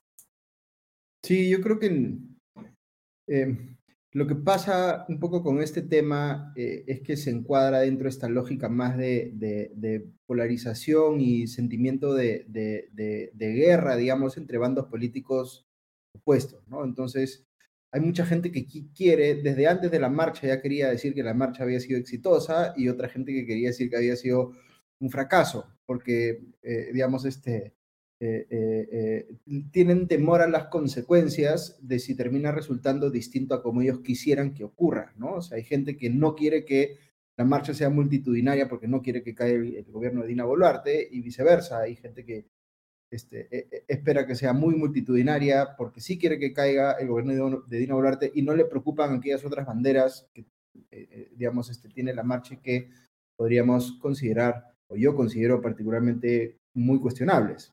Em, y abiertamente antidemocráticas como una liberación de Pedro Castillo, ¿no? claro, es, un cierre de Congreso. Es como una, es como una incidencia más de, de, esta eh, eh, situación polarizada que tenemos con la gente tratando de afirmar su posición más allá de la evidencia, ¿no? Porque no es que la gente quiera ver las imágenes o las fotos o, revisar la información de, que están reportando las personas eh, en la misma marcha, sino que ya quiere como que saltar a las conclusiones y afirmar, digamos, su propio prejuicio, su propia idea alrededor de lo que está pasando en el país. Eh, y es difícil porque efectivamente los, los ánimos están bien caldeados, ¿no? Pero yo, yo, sí creo que hay cosas que se podrían anotar como positivas y otras como cuestionables, digamos, de esta última marcha. Lo, lo, positivo es que no estuvimos ni de cerca, afortunadamente, en ese escenario de, enfrentamiento violento que había planteado como augurio, digamos, el, gobierno, ¿no? Este, hubo incidentes de, de, algunos incidentes de violencia por parte de los manifestantes y también por parte de la policía, pero nada este, eh, ni cercano, digamos, a lo que eh, el gobierno amenazaba que iba a ocurrir. Eh, y eso es bueno porque más allá de que uno pueda tener una discrepancia enorme, fundamental, digamos, con el motivo de una protesta, igual es bueno que un país la gente pueda, como decía Aaron hace un ratito, que la gente pueda salir a protestar y manifieste su opinión, por más que uno piense que esté completamente equivocada, ¿no es cierto? Ahora, si vamos ya al tema de, de qué es lo que está pidiendo la gente en tal o cual protesta, ahí sí podemos entrar a analizar si los pedidos que se están haciendo son correctos o no. Este, yo ya he comentado varias veces, lo hemos comentado acá, el pedido de cierre del Congreso es absolutamente inconstitucional, no se puede pedir que se cierre el Congreso así a secas, porque hay una regulación específica sobre la disolución del Congreso que no aplica a este caso. Eh, no se puede pedir la restitución de Pedro Castillo o la liberación de Pedro Castillo, porque esos son temas que son de autonomía del Poder Judicial, así que no importa cuánta gente salga a pedirlo en las calles, eh, el, Poder Judicial está para eso, para resolver de acuerdo a ley, de forma autónoma, independiente, ese tipo de temas. Eso no tiene nada que ver con cuánta gente sale a pedirlo eh, en las calles. El tema del adelanto de elecciones sí es, es una manifestación de un parecer, ¿no? no hay personas que dicen que no, no hay vía legal, bueno, eh, eh, podría eh, efectivamente la presidenta renunciar y eso activar un proceso de asociación constitucional con el Congreso, que sí está regulado, ¿no es cierto? Entonces es un tema, digamos, que la gente sí puede pedir y que al que se le puede encontrar una salida legal, digamos, pero ahí el análisis que, que, que es interesante hacer es por, por qué si hay tanta gente que se manifiesta en las encuestas a favor de la renuncia de Dina Boluarte y a favor del adelanto de elecciones, eh, eh, eh, porque hay una brecha tan grande entre eso, que es como el 70, entre el 70 y el 80% de la población, y la gente que sale a marchar, que es un grupo pequeñito de gente, ¿no? Puede, puede haber un montón de explicaciones a esto. Puede ser que mucha gente no quiera marchar porque tiene miedo a la violencia, o porque no está de acuerdo con todas las, está de acuerdo con algunas banderas de la protesta y no con otras, o porque aun cuando sí quisiera que se adelanten elecciones, eh, eh, está preocupada porque hay estabilidad, porque está eh, alarmada por la marcha de la economía y, cómo vienen las cosas por el, tema, por el lado del tema económico. En fin, pueden haber un montón de razones para explicar eso, pero es, es importante que tratemos de entenderlas, ¿no? Este, yo comentaba en un artículo que escribí ayer que se han sumado algunas nuevas banderas a esta protesta, eh, que yo creo que son contradictorias con las anteriores, pero que en fin, al, fin y al cabo están ahí, ¿no es cierto? Como eh, los cuestionamientos a eh, las acciones que está tomando el Congreso de, tomar control, digamos, esto, afectar las autonomías de otros organismos constitucionalmente autónomos. Este, y esa es una protesta que desde mi óptica en particular es completamente válida en este momento. es bueno y es necesario que haya gente en las calles exigiendo que el Congreso se autocontrole, que deje de estar afectando autonomías de otros organismos constitucionalmente autónomos. Entonces, yo sí vería con buenos ojos, desde eh, mi perspectiva particular, digamos, este, que, que, la gente esté dispuesta a movilizarse por ese tema en particular o por el pedido de que haya justicia, digamos, vinculado a, los, a las violaciones de derechos humanos eh, ocurridas en las protestas anteriores. Esos son temas que eh, me parecen no solamente válidos, sino absolutamente necesario que la gente esté protestando, ¿no? Así que esa es la parte que yo veo positiva de la marcha, que también haya gente movilizada en torno a esos temas. Diego.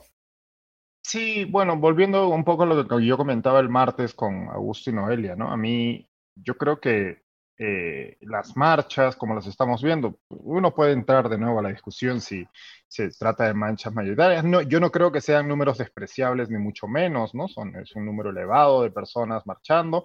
De nuevo, es, es de rescatar que no haya, no se haya, no haya habido el nivel de violencia ni de represión desde el Estado que vivimos en meses anteriores. Aunque sí eh, eh, sí hubo episodios puntuales de, en ambos casos, ¿no? Pero, o sea, hacia uno u otro lado, pero, pero por supuesto no de la magnitud. Seguimos esperando las investigaciones al respecto eh, sobre lo que ocurrió en meses pasados. Pero de no, yo coincido con Augusto y en que, pues sí, hay, vemos banderas tan distintas, ¿no? Y esas banderas, así como el número, así como la violencia. Yo creo que lastimosamente estamos en un momento político en nuestro país, no solo en nuestro país, pero bueno, es, el caso que estamos analizando, en el que todo es susceptible de ser utilizado como arma arrojadiza en la guerra cultural, ¿no? Entonces, todo el mundo o todas las personas que discuten, ¿no? Que con cierto interés político,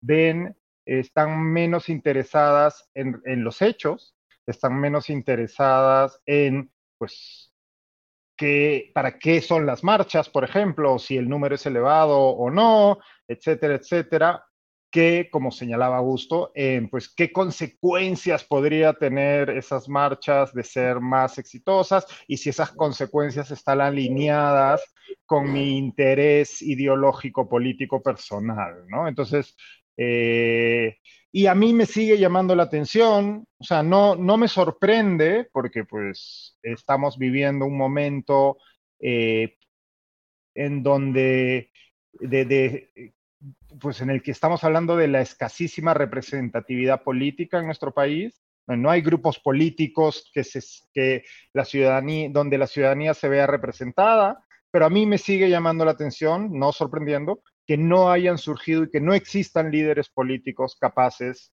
de eh, capitalizar este, este pues, movimiento un poco informe que existe eh, en las marchas, ¿no? No hay un solo líder o lideresa, no hay una sola persona que se perfile como un posible candidato que haya surgido de las marchas, etcétera, etcétera.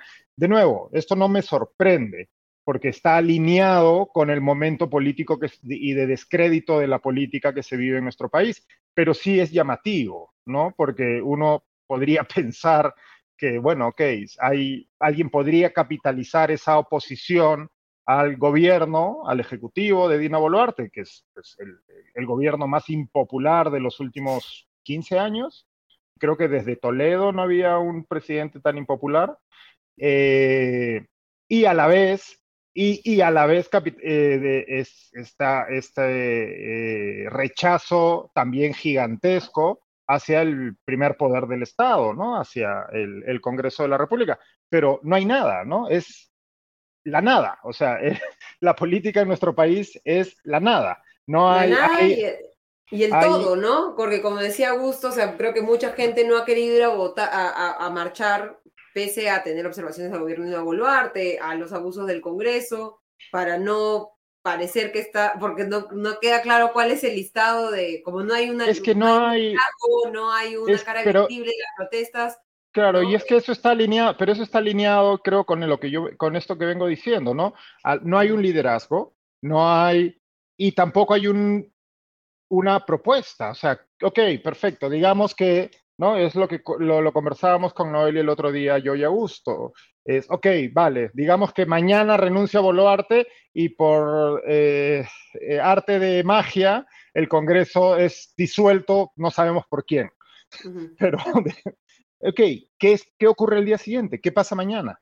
¿Qué pasa después? ¿No? Entonces, me parece que eh, hay una parte de la ciudadanía, como decía Augusto, ¿no? Que pues evidentemente por mucha este, eh, rechazo que sienta ante el Congreso y Dina Boluarte, por mucha oposición, ¿no? Por mucha molestia que sienta y por mucha indignación y demás, pero también pues al final todos estamos preocupados por nuestra vida personal y nuestro futuro inmediato y el de nuestra familia, ¿no? Y aquí no hay nadie que te diga, ok, esto es lo que va a pasar, ¿no? Nadie te está ofreciendo o proponiendo una solución, ya no de mediano o largo plazo, de inmediato. ¿Qué va a ocurrir al día siguiente de que Dina Boluarte renuncie y de que alguien disuelva el Congreso? Nadie es capaz de articular ese mensaje y esa propuesta.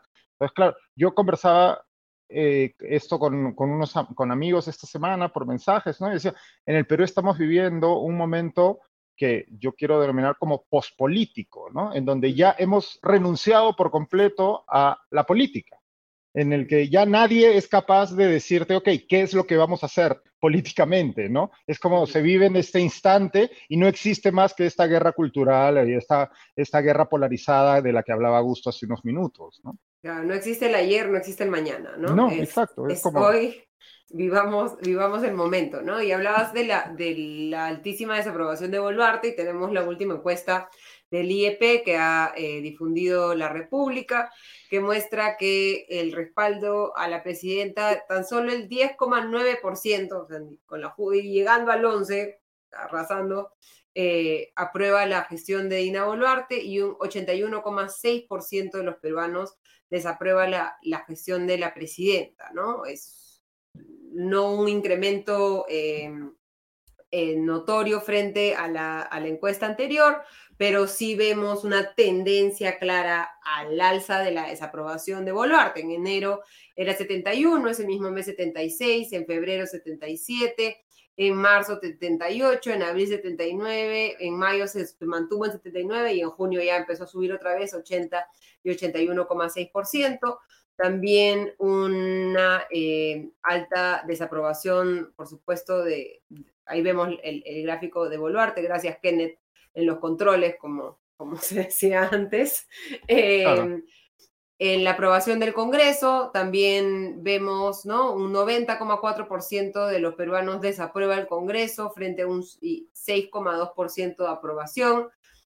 ¿Cómo avanzamos con eso? Ya hemos mostrado los resultados del latinobarómetro de esta total insatisfacción con la democracia, esta total insatisfacción con los partidos políticos y esta total desilusión de lo que puede hacer el, Estado por nosotros, pero creo que también un olvido de lo que puede hacer el Estado contra nosotros, ¿no? No vemos muchos, muchas ventajas de la democracia, pero creo que tampoco muchos estamos reflexionando suficiente sobre cuáles son las desventajas y los riesgos de no vivir en, en democracia antes de pasar al, latinobarómetro, que de hecho es súper interesante, creo, eh, hay un cuadro de los que hay ahí del IEP que me gustaría que, viéramos, que es el de eh, qué es lo más conveniente para el país. Sí. ¿No? Pues, me parece que es interesante y para remarcar un poco el punto que venía haciendo, ¿no? Y no sé si lo pueden poner, lo puede poner que, ¿no?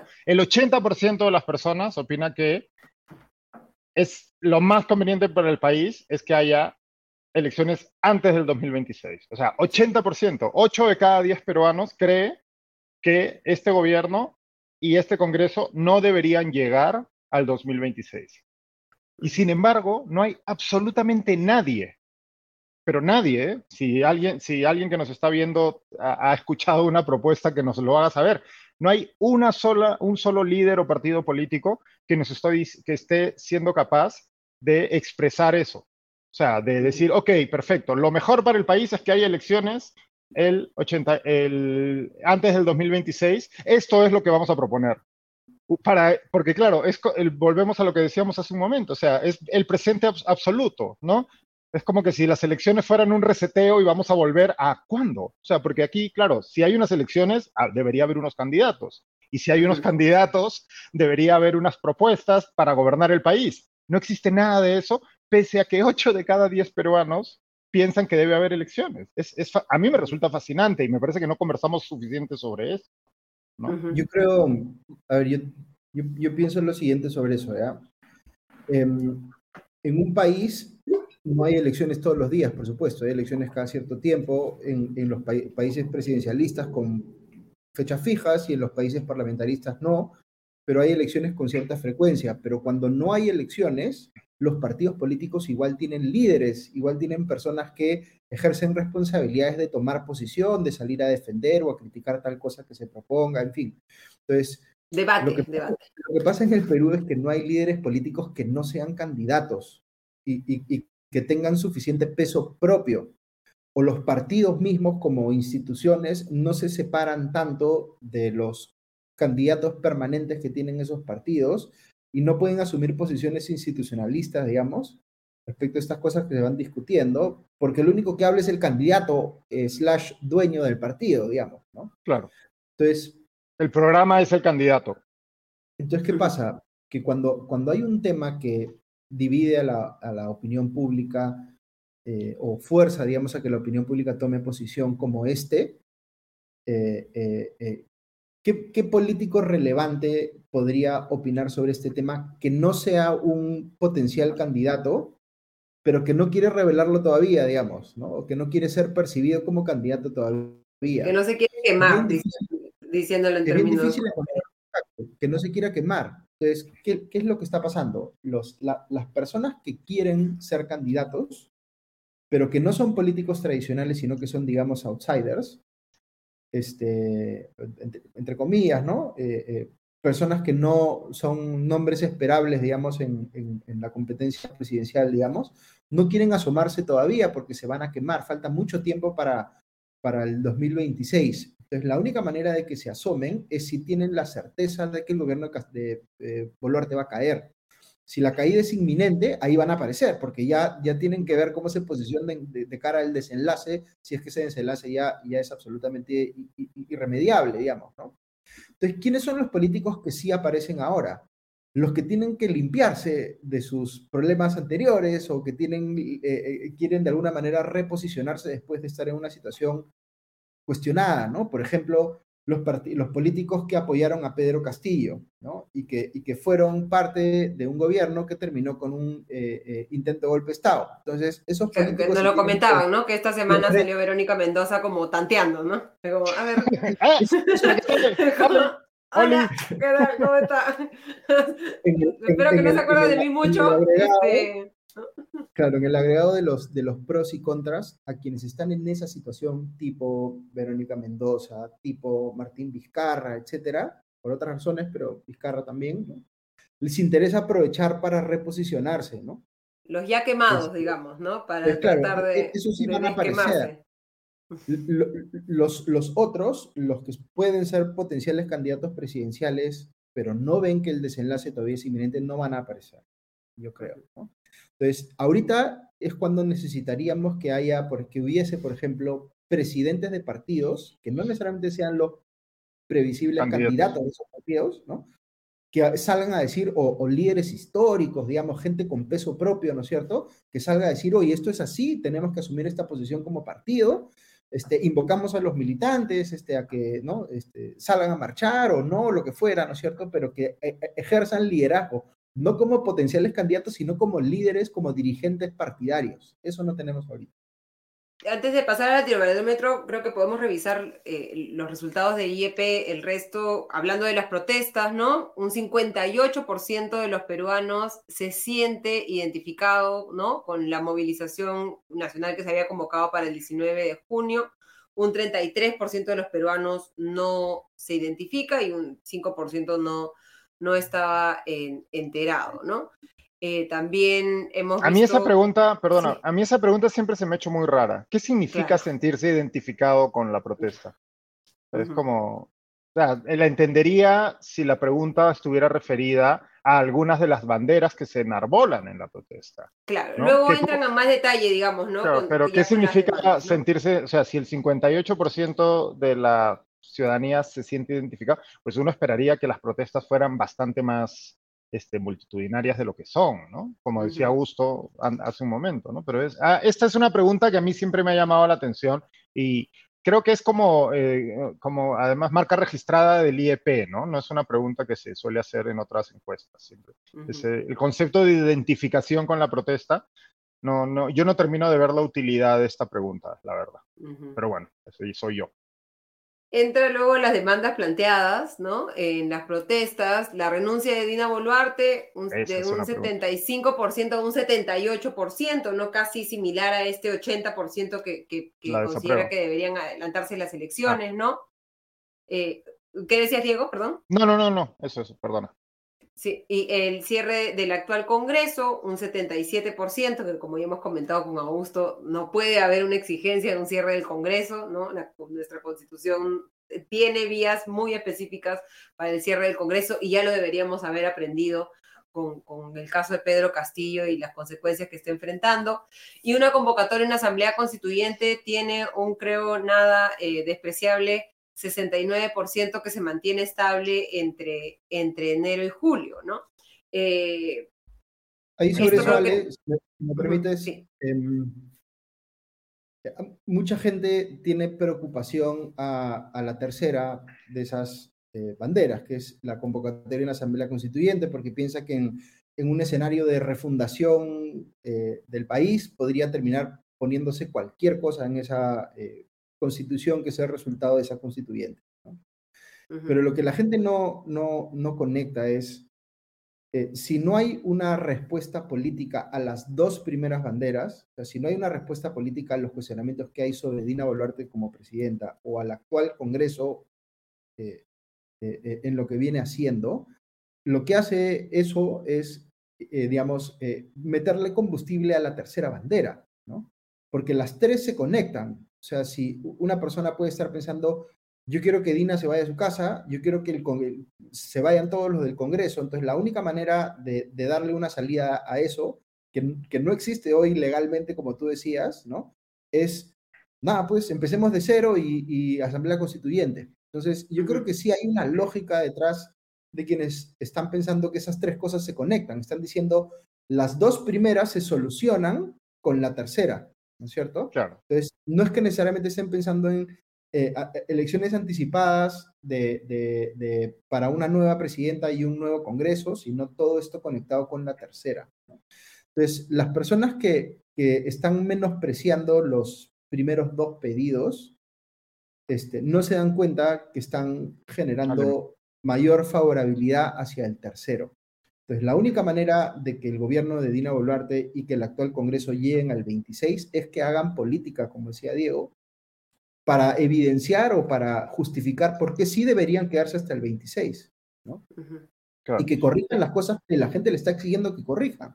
Eh, en el caso del gobierno, que corrijan el tema de este, eh, las violaciones de derechos humanos, eh, mostrando interés suficiente en que sean procesadas todas las personas que deben ser procesadas y en que haya también algún costo político asumido que hasta el día de hoy no se asume como un cambio de gabinete, digamos, este, eh, eh, eh, con un nuevo primer ministro y demás. Y en el Congreso igual, o el Congreso, esto lo hemos comentado varias veces este, también en el programa, parece que no hay forma de hacerle internalizar costo político alguno a este Congreso. Hace lo que quiere y no pasa nada, porque no hay manera de, digamos, eh, eh, eh hacerle sentir ese costo, porque no están pensando en la reelección, porque no pueden ser reelegidos, ¿no es cierto?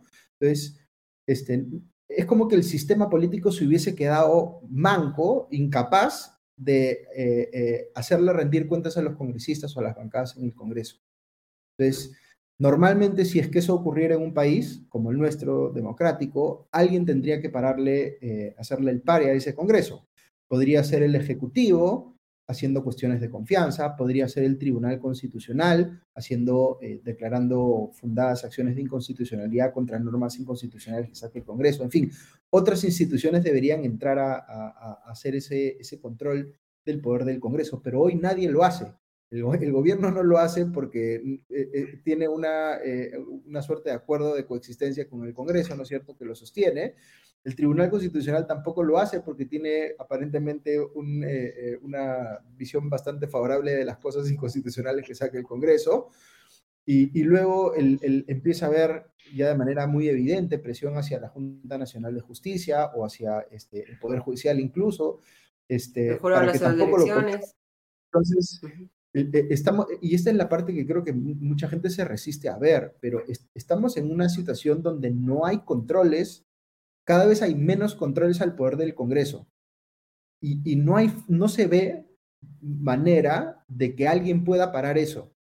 Este, más que, por ejemplo, la protesta o que el Tribunal Constitucional súbitamente muestre ser más independiente, independiente de lo que el Congreso eh, quiere que sea, ¿no es cierto? Y, y, le haga el pare. Este, pero, pero es una situación bien delicada, un poco en la línea de lo que comentaba Aarón ahora más temprano, ¿no? Este, alguien tiene que ponerle coto a eso y no se ve quién puede hacerlo. Estaba pensando una cosa al hilo de este cuadro que estamos viendo y ese 69% que, para empezar, yo no recuerdo, por ejemplo, corríjame alguien si me equivoco, que en ningún momento ni durante el gobierno de Pedro Castillo, que tenía como una de sus banderas una bandera que se olvidaba de vez en cuando, ¿no? Pero que sacaba a relucir de tanto en tanto la convocatoria de una asamblea constituyente, pero yo no recuerdo que en ningún momento hubiera sido tan alto el apoyo eh, en, las encuestas. Me parece que en lo máximo que alcanzó fue un 50 en algún momento, en algún momento durante el gobierno de Castillo. Eh, pero lo que se me ocurre es que en estos y esto es algo que hemos conversado de otra manera con anterioridad en este foro, en los últimos 20 años, ¿no? La decepción política de los electores peruanos, se, digamos que ah, se cumplía este ciclo de elección de un nuevo presidente, ¿no? Es, había cierta euforia, esto en particular, en el, eh, sobre todo eh, esa euforia en el gobierno, en la elección primera de Alejandro Toledo y luego también en la de Ollantumala. No creo que la de Alan García haya sido tan, haya sido eh, recibida con tanta euforia, pero siempre había este inicio de un presidente, ¿no? En donde había una suerte de optimismo y esperanza por una serie de cambios y luego todos nuestros presidentes llegaban arrastrándose al final de sus cinco años de mandato y entonces, esa idea de, ok, esa decepción se traducía en, bueno, ahora va a llegar otro presidente y va a refundar la patria, ¿no? Cada cinco años estábamos refundando constantemente la patria. Eso parece ser, parecería que se ha agotado en esto con estos 20 años y ahora ya no hay la esperanza de que un presidente o una presidenta refunde la patria, sino que hay que refundarla de otra manera, ¿no? Y parecería que ese, esa, ese, ese, ese lugar lo está tomando, pues, a la vista de este dato que tenemos delante ahora mismo, pues la idea de, una, de convocar una asamblea constituyente. Pero yo no creo que la mayoría de gente, por ejemplo, tenga claro qué es lo que quiere de una nueva constitución, ¿no? Y de hecho hay, hay, encuestas en, años, sobre todo del año anterior, en las que se preguntaba, ok, ¿qué es lo que le gustaría que se cambiase de la constitución? Y de hecho el propio presidente Castillo no era capaz de articular por qué quería una nueva constitución y qué le gustaría cambiar de la constitución, ¿no? Pero es, me parece que este, este apoyo ¿no? a una asamblea constituyente, sumado al rechazo al Ejecutivo y al Congreso, etcétera, etcétera, no es sino la, eh, la nueva encarnación ¿no? de esta idea de, ok, todo está mal, ¿no? Hemos, es otra nueva decepción múltiples decepciones, ahora en periodos más cortos, antes eran de cinco años, ahora pues se, se, acumulan más rápido, entonces toca de nuevo refundar el país, ¿no? Eh, y pues si no hay partidos políticos, si no hay líderes políticos que sean capaces de prometer algo, de generar expectativas, pues quizás lo único que toca es apretar el botón de, de reset, ¿no? A través de una asamblea constituyente. No digo que eso es lo que yo piense, digo que eso es lo que parecería eh, estar diciendo este, este apoyo, ¿no? Y lo vemos en, eh, mencionabas el dato, busqué la, la, la, encuesta de enero que muestra ese mismo dato 69% y refiere a mayo del año pasado, mayo del 2022, gobierno Pedro Castillo, era un 47% de los peruanos que apoyaba una asamblea constituyente. me parece que ese fue el momento más alto durante un gobierno de Castillo de apoyo a una asamblea constituyente. Nunca, o sea, había sido una, una, un reclamo mayoritario. Recién con el gobierno de Boluarte, curiosamente. Claro, y ese tema que muchos de los que apoyan el gobierno de Dina Boluarte y que tratan de, de hacerse un poco los locos con, con, lo que muestran las encuestas y lo que de alguna manera nos recuerdan las marchas, aunque no sean, digamos, tan, tan masivas eh, o tan eh, notoriamente masivas, es que sí hay, o sea, que por defender, digamos, el status quo, ¿no? Por evitar una eh, mayor em, eh, incertidumbre que nos generarían unas elecciones, podríamos estar más bien echándole aire y leña al fuego de un cambio y una incertidumbre incluso más eh, notoria y, peligrosa para el país. Sí, fíjense, Fíjense que cuando en otros momentos se ha defendido la, idea de hacer una asamblea constituyente, para cambiar la constitución, normalmente lo que se escuchaba era cuestionamientos a aspectos de la constitución que tal o cual persona o partido consideraba inconveniente o, o equivocado, ¿no es cierto? Entonces, lo, que hacían quienes estaban del otro lado, o sea, quienes no querían una asamblea constituyente, era decir, la constitución del 93 es buena, es buena por A, B, C, D, etcétera, ¿no es cierto? Entonces estamos básicamente discutiendo si, si lo que teníamos era bueno o necesitamos tener algo eh, distinto y entraba como parte de esa discusión también quienes decían, lo que tenemos no es perfecto, pero es mejor cambiarlo, eh, hacer reformas parciales que hacer un cambio total de la constitución posición en la que estoy yo, dicho de paso. Pero lo que está cambiando es que la gente ya no está planteando asamblea constituyente o no en función a lo que dice al texto de la constitución o lo que quisiera ver en una nueva constitución. Esto se está subsumiendo en la agenda de que se vayan todos. Entonces, la asamblea, la asamblea constituyente no es, no es porque se quiera tener una constitución que diga algo diferente, es porque la gente empieza a sentir que es la única manera de hacer que se cumpla lo primero y lo segundo de ese cuadro. Se vaya a Dina Boluarte y que se vaya el actual Congreso. Entonces, ya no se puede rebatir eso diciendo la constitución del 93 es buena. la manera de, ya, ya se ha reencuadrado la conversación de tal forma que ahora la manera de rechazar esa posición es decir, los políticos que tenemos actualmente son buenos y merecen quedarse donde están. Y esa es una forma mucho más difícil de, argumentar en contra de una asamblea constituyente, porque fíjense cómo hay, no es exactamente igual, pero el que haya tanto parecido en, las respuestas afirmativas a estas tres preguntas, a mí me hace pensar, me puedo estar equivocando, pero es una percepción, que ya la discusión sobre asamblea constituyente se subsumió dentro de las otras, o sea, ya las tres cosas son una sola cosa. Así es. Sí, sí, sin duda. Y el, hecho, y el hecho de que sea así hace pensar que si una persona cree que hay que defender el estado actual de las cosas a nivel constitucional, es decir, que persista la constitución que hoy tenemos, ya no solamente tiene que defender los aspectos de la constitución que considera buenos, sino que también tiene que hacer algo mucho más difícil que es, defender el status quo político que tenemos. O decir que se puede cambiar el status quo político sin necesidad de cambiar la constitución. Es, otra, es otro tipo de discusión, ¿no? Y, me parece que a quienes quieren que haya un cambio de la constitución, les es favorable que estas tres cosas se vuelvan una sola. Y a quienes están más bien en la eh, eh, arena, eh, orilla opuesta, tendrían que entender cómo desacoplar estas tres cosas y demostrar que se pueden dar los cambios políticos que se necesite y que la gente está pidiendo sin necesidad de ser un cambio total de la constitución.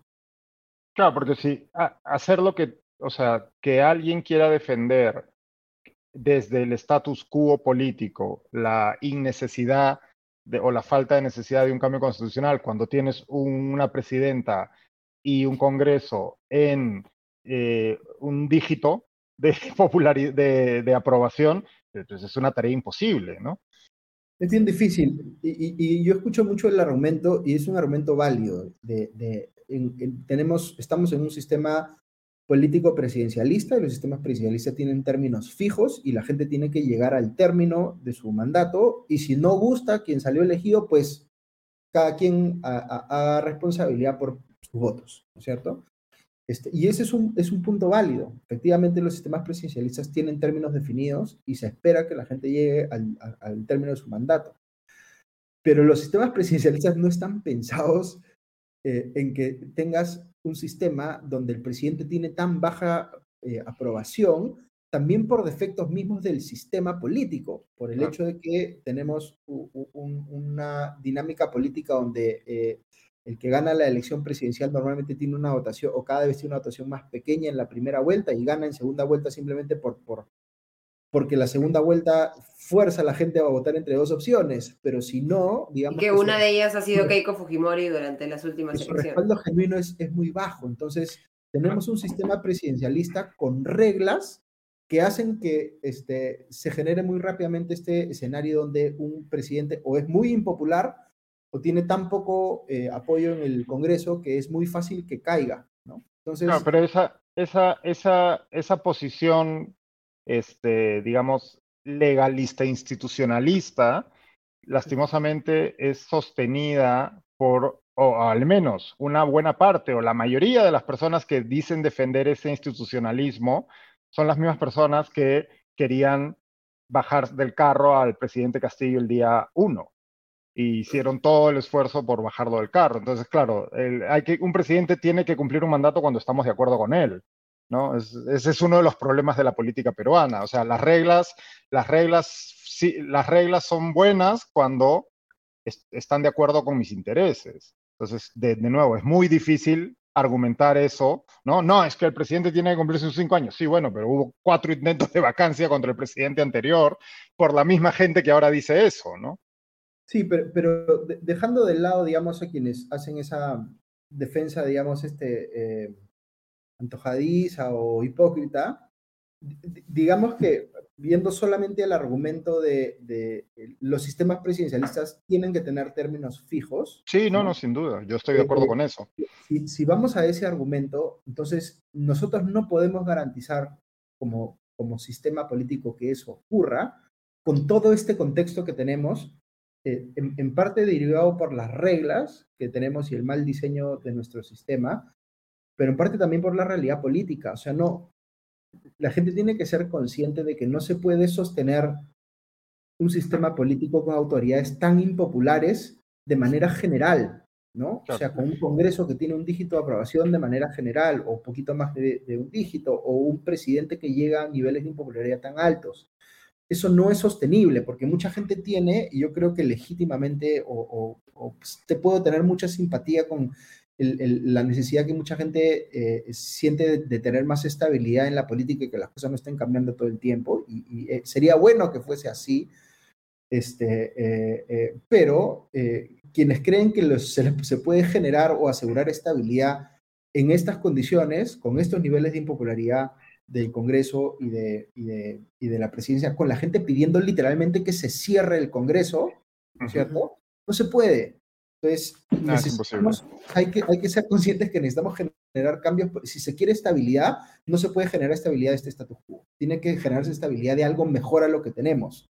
Este, y, y, tenemos que pensar cómo mejoramos lo que tenemos, porque si no, este, yo creo que nos vamos, como decía eh, Aarón hace un ratito, nos vamos al hoyo. Pero, pero volviendo a lo que, y no es por ser pesado, pero claro, no hay nadie planteando eso. O sea, es que no hay, Un, no hay un solo líder o partido o este embrión de partido o de propuesta política que esté planteando, ok, ¿cómo vamos a salir de esto? O sea, ¿cómo articulamos este, o sea, el descontento de la gente está clarísimo, ¿no? O sea, tenemos clarísimo qué es lo que, o sea, tenemos los datos en la cara. Pasa que también es cierto que los peruanos, y de esto, esto no, no solo la gente de a pie, también quienes nos dedicamos al análisis o, estudiamos estas cosas, todos tenemos una capacidad fantástica para ignorar la realidad que nos ponen delante de las encuestas y los estudios de opinión y demás. Pero tenemos en la cara que el sistema político peruano, como está hoy, es insostenible y sin embargo no hay una sola propuesta política que nos diga, ok, ¿sabes qué? Que nos intente al menos, este, eh, ya no ofrecer una solución cerrada, ¿no? Y única, sino que sencillamente que alguien te diga, ok, igual esto es lo que podemos intentar. No existe, no hay.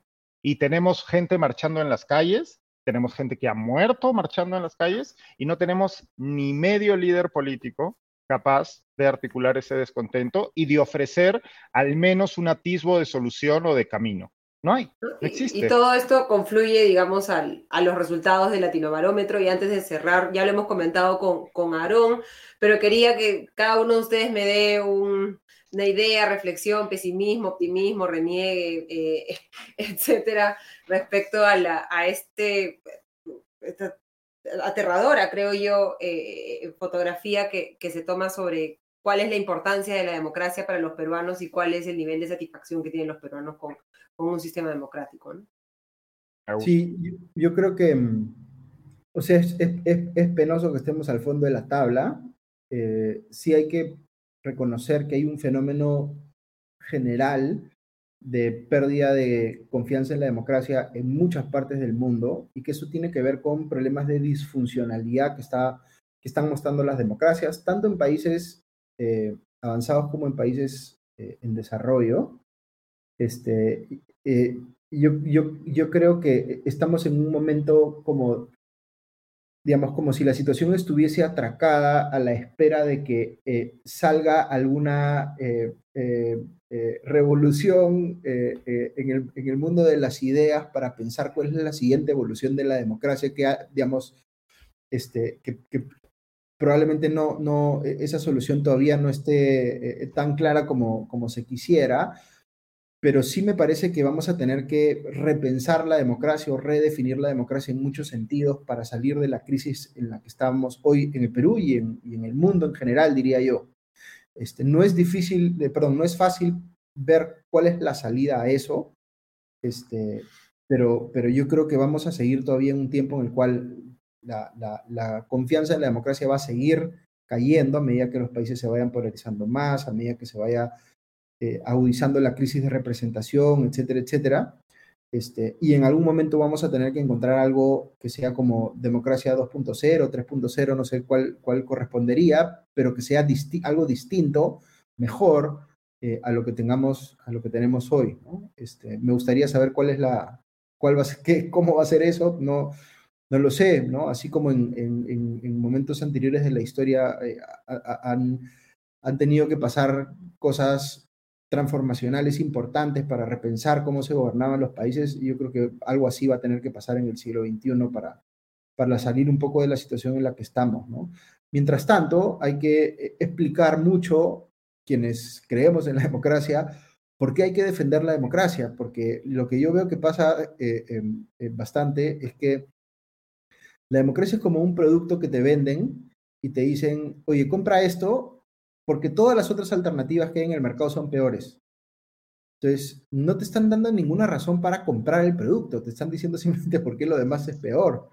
Pero eso no entusiasma a nadie, pues. Entonces, hay que encontrar maneras de, vender, entre comillas, la democracia, eh, hablando de sus virtudes, hablando de qué cosas sí eh, eh, es bueno, de qué manera sí genera bienestar, mejora la situación de las personas, etcétera, ¿no? Y, no tenemos en el Perú, profundizando un poco en el comentario de Diego de que no hay, no hay líderes políticos, Tampoco hay gente defendiendo la democracia de esa manera en el Perú, porque incluso las personas que salen a defender la democracia a veces lo, hacen con argumentos que no son precisamente defensas de la democracia o, quién sabe qué cosa estén defendiendo, pero están defendiendo cualquier cosa, ¿no? Este, y ahí hay que hacer mucho trabajo de pedagogía, que es bien difícil en un país que tiene pues un sistema de educación cívica tan precario, donde en fin, no hay ejemplos a seguir en términos de liderazgo democrático, con una serie de problemas que tenemos que ojalá pudiéramos ir este, eh, eh, trabajando en solucionar, ¿no? Pero a veces nos gana la, preocupación por la coyuntura, por el, cortísimo plazo en política, que todas estas cosas que son más complejas y que, hay que trabajar en el mediano o largo plazo nunca se empiezan, ¿no? Nunca se, nunca se empieza a trabajar en valores democráticos, nunca se empieza a trabajar en educación cívica, porque nadie siente que vaya a generar efectos en el corto plazo y por tanto no le dan importancia. Pero de todas maneras hay que trabajar en esas cosas. Deberíamos haber empezado ayer y todavía no hemos empezado, así que, en fin, eh, ojalá pues más organizaciones, este, individuos quisieran involucrarse en ese trabajo, ¿no? Es que, que, se siente como, como ponerse a ordenar los cajones de la casa cuando un cuarto está incendiándose, ¿no? Este, o sea, siempre, siempre va a haber un pequeño incendio que, te va a evitar, este, eh, eh, que, te, llama la atención y que tienes que, empezar a apagar y que te va a, evitar hacer esas reformas, esos cambios de mediano plazo que son los lo necesarios, ¿no? Diego. Sí, estaba pensando en algo que es, viendo este cuadro que tenemos delante incluso, y es algo que de hecho yo había conversado en su momento viendo el, el Barómetro de las Américas, que es una encuesta similar que eh, lo conversaba con Patricia Zárate del IEP, ¿no? Y es como muchas veces, y, en, nuestro, en nuestro tiempo además, y al hilo también de lo que decía Augusto, incluso la democracia o la idea de lo que pensamos que es una democracia también se ha convertido en un arma arrojadiza dentro de esta guerra cultural y de esta polarización, ¿no? Porque eh, mira, miremos al, nosotros estamos pues, en, eh, arriba en la lista, ¿no? Mi país, mi país, Perú, ¿no? Es el país más insatisfecho, pero veamos quién es el país más satisfecho, ¿no? Es El Salvador. Claro. ¿No? Entonces, si El Salvador, y yo creo que es bastante cuestionable hoy que El Salvador sea todavía una democracia, ¿no? Entonces, claro, tenemos muchas veces que incluso aquellas personas que dicen defender la democracia, o sea, cada quien, ah, dependiendo de dónde se ubique ideológicamente, defiende cosas distintas cuando habla de defender la democracia. Entonces eso es algo que también creo que sí que, es importante tener en cuenta. ¿De qué estamos hablando cuando hablamos de democracia? Ya no solo se trata de vender el producto, como decía Augusto, que, y estoy completamente de acuerdo, ¿no? Está, es constantemente uno escucha, sí, la democracia no es perfecta, pero es lo mejor que tenemos. Sí, ya, ya lo sé, me lo has dicho 25 veces, pero ¿por qué es mejor que lo otro? ¿no? Pero a la vez tenemos esta, este momento eh, político que, de nuevo, no es exclusivo del Perú y lo vemos en todas partes, en donde las sociedades se han polarizado de tal manera en el que ya no somos ni capaces de ponernos de acuerdo en qué es lo que se supone que estamos defendiendo cuando hablamos de defender la democracia, ¿no? La derecha extrema dice una cosa y la izquierda extrema dice otra cosa y quienes nos ubicamos en el medio, ¿no? O hacia un lado o hacia el otro, pero más cercanos al centro, pues intentamos eh, ponernos de acuerdo, pero eh, ¿El Salvador es una democracia? Su, ciudadanía parece completamente eh, convencida de ello, ¿no? Pero claro, uno escucha el discurso de Bukele y ve las cosas que está llevando a cabo con cierto éxito desde su, desde su posición política, pero pues resulta bastante cuestionable que sea una democracia, ¿no? Es el, es el tema de que no solo deberíamos estar vendiendo el producto, sino ponerle una lista de ingredientes, ¿no? Este, un poquito más detallada para que al menos sepamos con claridad sobre lo que, sobre lo que estamos hablando. Vamos a regresar a estos temas como siempre. Eh, creo que ha, estado, ha sido un, un, programa bastante interesante en términos de, de análisis más, más macro de cuáles son los riesgos políticos a los que nos enfrentamos. También hemos hablado de algunos temas de coyuntura. Eh, eh, no lo hemos planificado mucho, pero ya los, los, los pongo al aire eh, y los comprometo para el 28 juntarnos y hacer un análisis del discurso de Dina Boluarte, lo que se anuncie, eh, lo que se diga, lo que no se diga.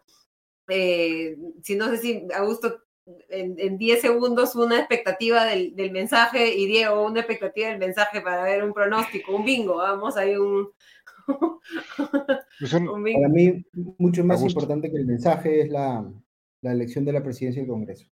Uh -huh, sí. Eso realmente es lo trascendental. El mensaje puede decir cualquier cosa, no tengo mayores expectativas, pero la definición de quién va a presidir el Congreso es absolutamente relevante para lo que pase el siguiente año. Uh -huh. Sí, yo estoy de, estoy de acuerdo con eso y bueno, creo que ya nos hemos acostumbrado a que los mensajes de 28 en el Perú sean una suerte de lista de la compra, ¿no? En donde el presidente o presidenta, en este caso, va a salir a decir, pues, eh, lo, los muchos logros, entre comillas, de su gestión y uh -huh. inmediatamente los periodistas pasaremos a fact-chequear esos logros y nos daremos cuenta de que no son tales, porque están uh -huh. hablando de cosas que ya se venían haciendo o que no se han hecho y se han prometido, etcétera, etcétera, ¿no? Y además, en este en particular eh, con esta presidenta y este ejecutivo, eh, a mí me sorprende la, la, la, capacidad que tiene para mentir, viniendo además de un presidente como Castillo, ¿no? En el que también mentía cada vez que abría la boca, pero pues el caso de, de Boluarte a mí me, me, la verdad que me llama la atención. Cada semana se le agarra en una mentira flagrante, ¿no? El señor Beder Camacho ya no trabaja en Palacio. Trabaja en Palacio. La señora no sé qué, to todas las semanas hay una, dos, tres cosas y luego sale el premier Otárola a gaslightearnos, ¿no? Porque parece el marido pegalón, ¿no? Que gaslightea a la esposa, es alucinante, ¿no? Entonces, sí, yo, yo no espero absolutamente nada de un mensaje de este gobierno, porque, básicamente porque no les creo. Y no les creo porque me han demostrado una y otra vez que no tienen la más mínima intención de decir la verdad y no les importa, decir la verdad y no les importa ser atrapados en mentiras. Cuando tienes, cuando estás desaprobado por la mayoría del Perú ya no tienes nada que perder ya. Ya no tienes nada que perder. y parece estás... que no creen que tengan nada que ganar tampoco porque ni lo, ni lo intentan, ¿no? Vamos a, hacer esa transmisión en 28, nos preguntan la hora, va a ser en algún momento de la tarde, estén atentos a nuestras, a nuestras redes sociales para, para que les comentemos eh, en qué momento, pero vamos a invitar seguramente a otras personas para poder conversar sobre el asunto y también analizar lo que ya sabremos en ese momento, en manos de quienes cae la presidencia. ¿La elección es el 26? La elección de, de presidente del Congreso de mesa directiva sí. es el Creo 26, sí, ¿no? Sí, me parece que sí. sí. Sí. Deberíamos hacer un, el, el, comité de miércoles, entonces será sobre eso también, si ya tenemos resultados para, para esa hora. Les agradezco muchísimo, Augusto, Diego, por habernos acompañado como siempre en el comité de comité. Les deseo un excelente resto del domingo, descansen y eh, Augusto, duerme bien para que puedas hacer tu podcast en la mañana, el podcast que pueden encontrar en nuestra página web y pueden suscribirse, y el newsletter que también Diego les mandará en la mañana con las noticias más importantes. Muchísimas gracias, Augusto y Diego. Hasta luego, gracias. Ah, que empiecen bien la semana. Les agradecemos a todos y cada uno de ustedes por habernos acompañado nuevamente y los invitamos a eh, suscribirse a los podcasts del Comité de Lecturas, el podcast de eh, Política de Augusto Tausen, mi podcast económico y el podcast de escena internacional de Farid Cajat. Y eh, si no pueden suscribirse, pueden suscribirse a nuestro newsletter que es completamente gratuito. Pueden encontrar el link también en la descripción. Y si no pueden suscribirse a nuestro newsletter porque no tienen tiempo de entrar a nuestra página web, al menos déjennos un like y suscríbanse al canal de YouTube de Comité de Lectura. Les deseo una excelente semana. Nos reencontramos el 28 de julio. Hasta entonces.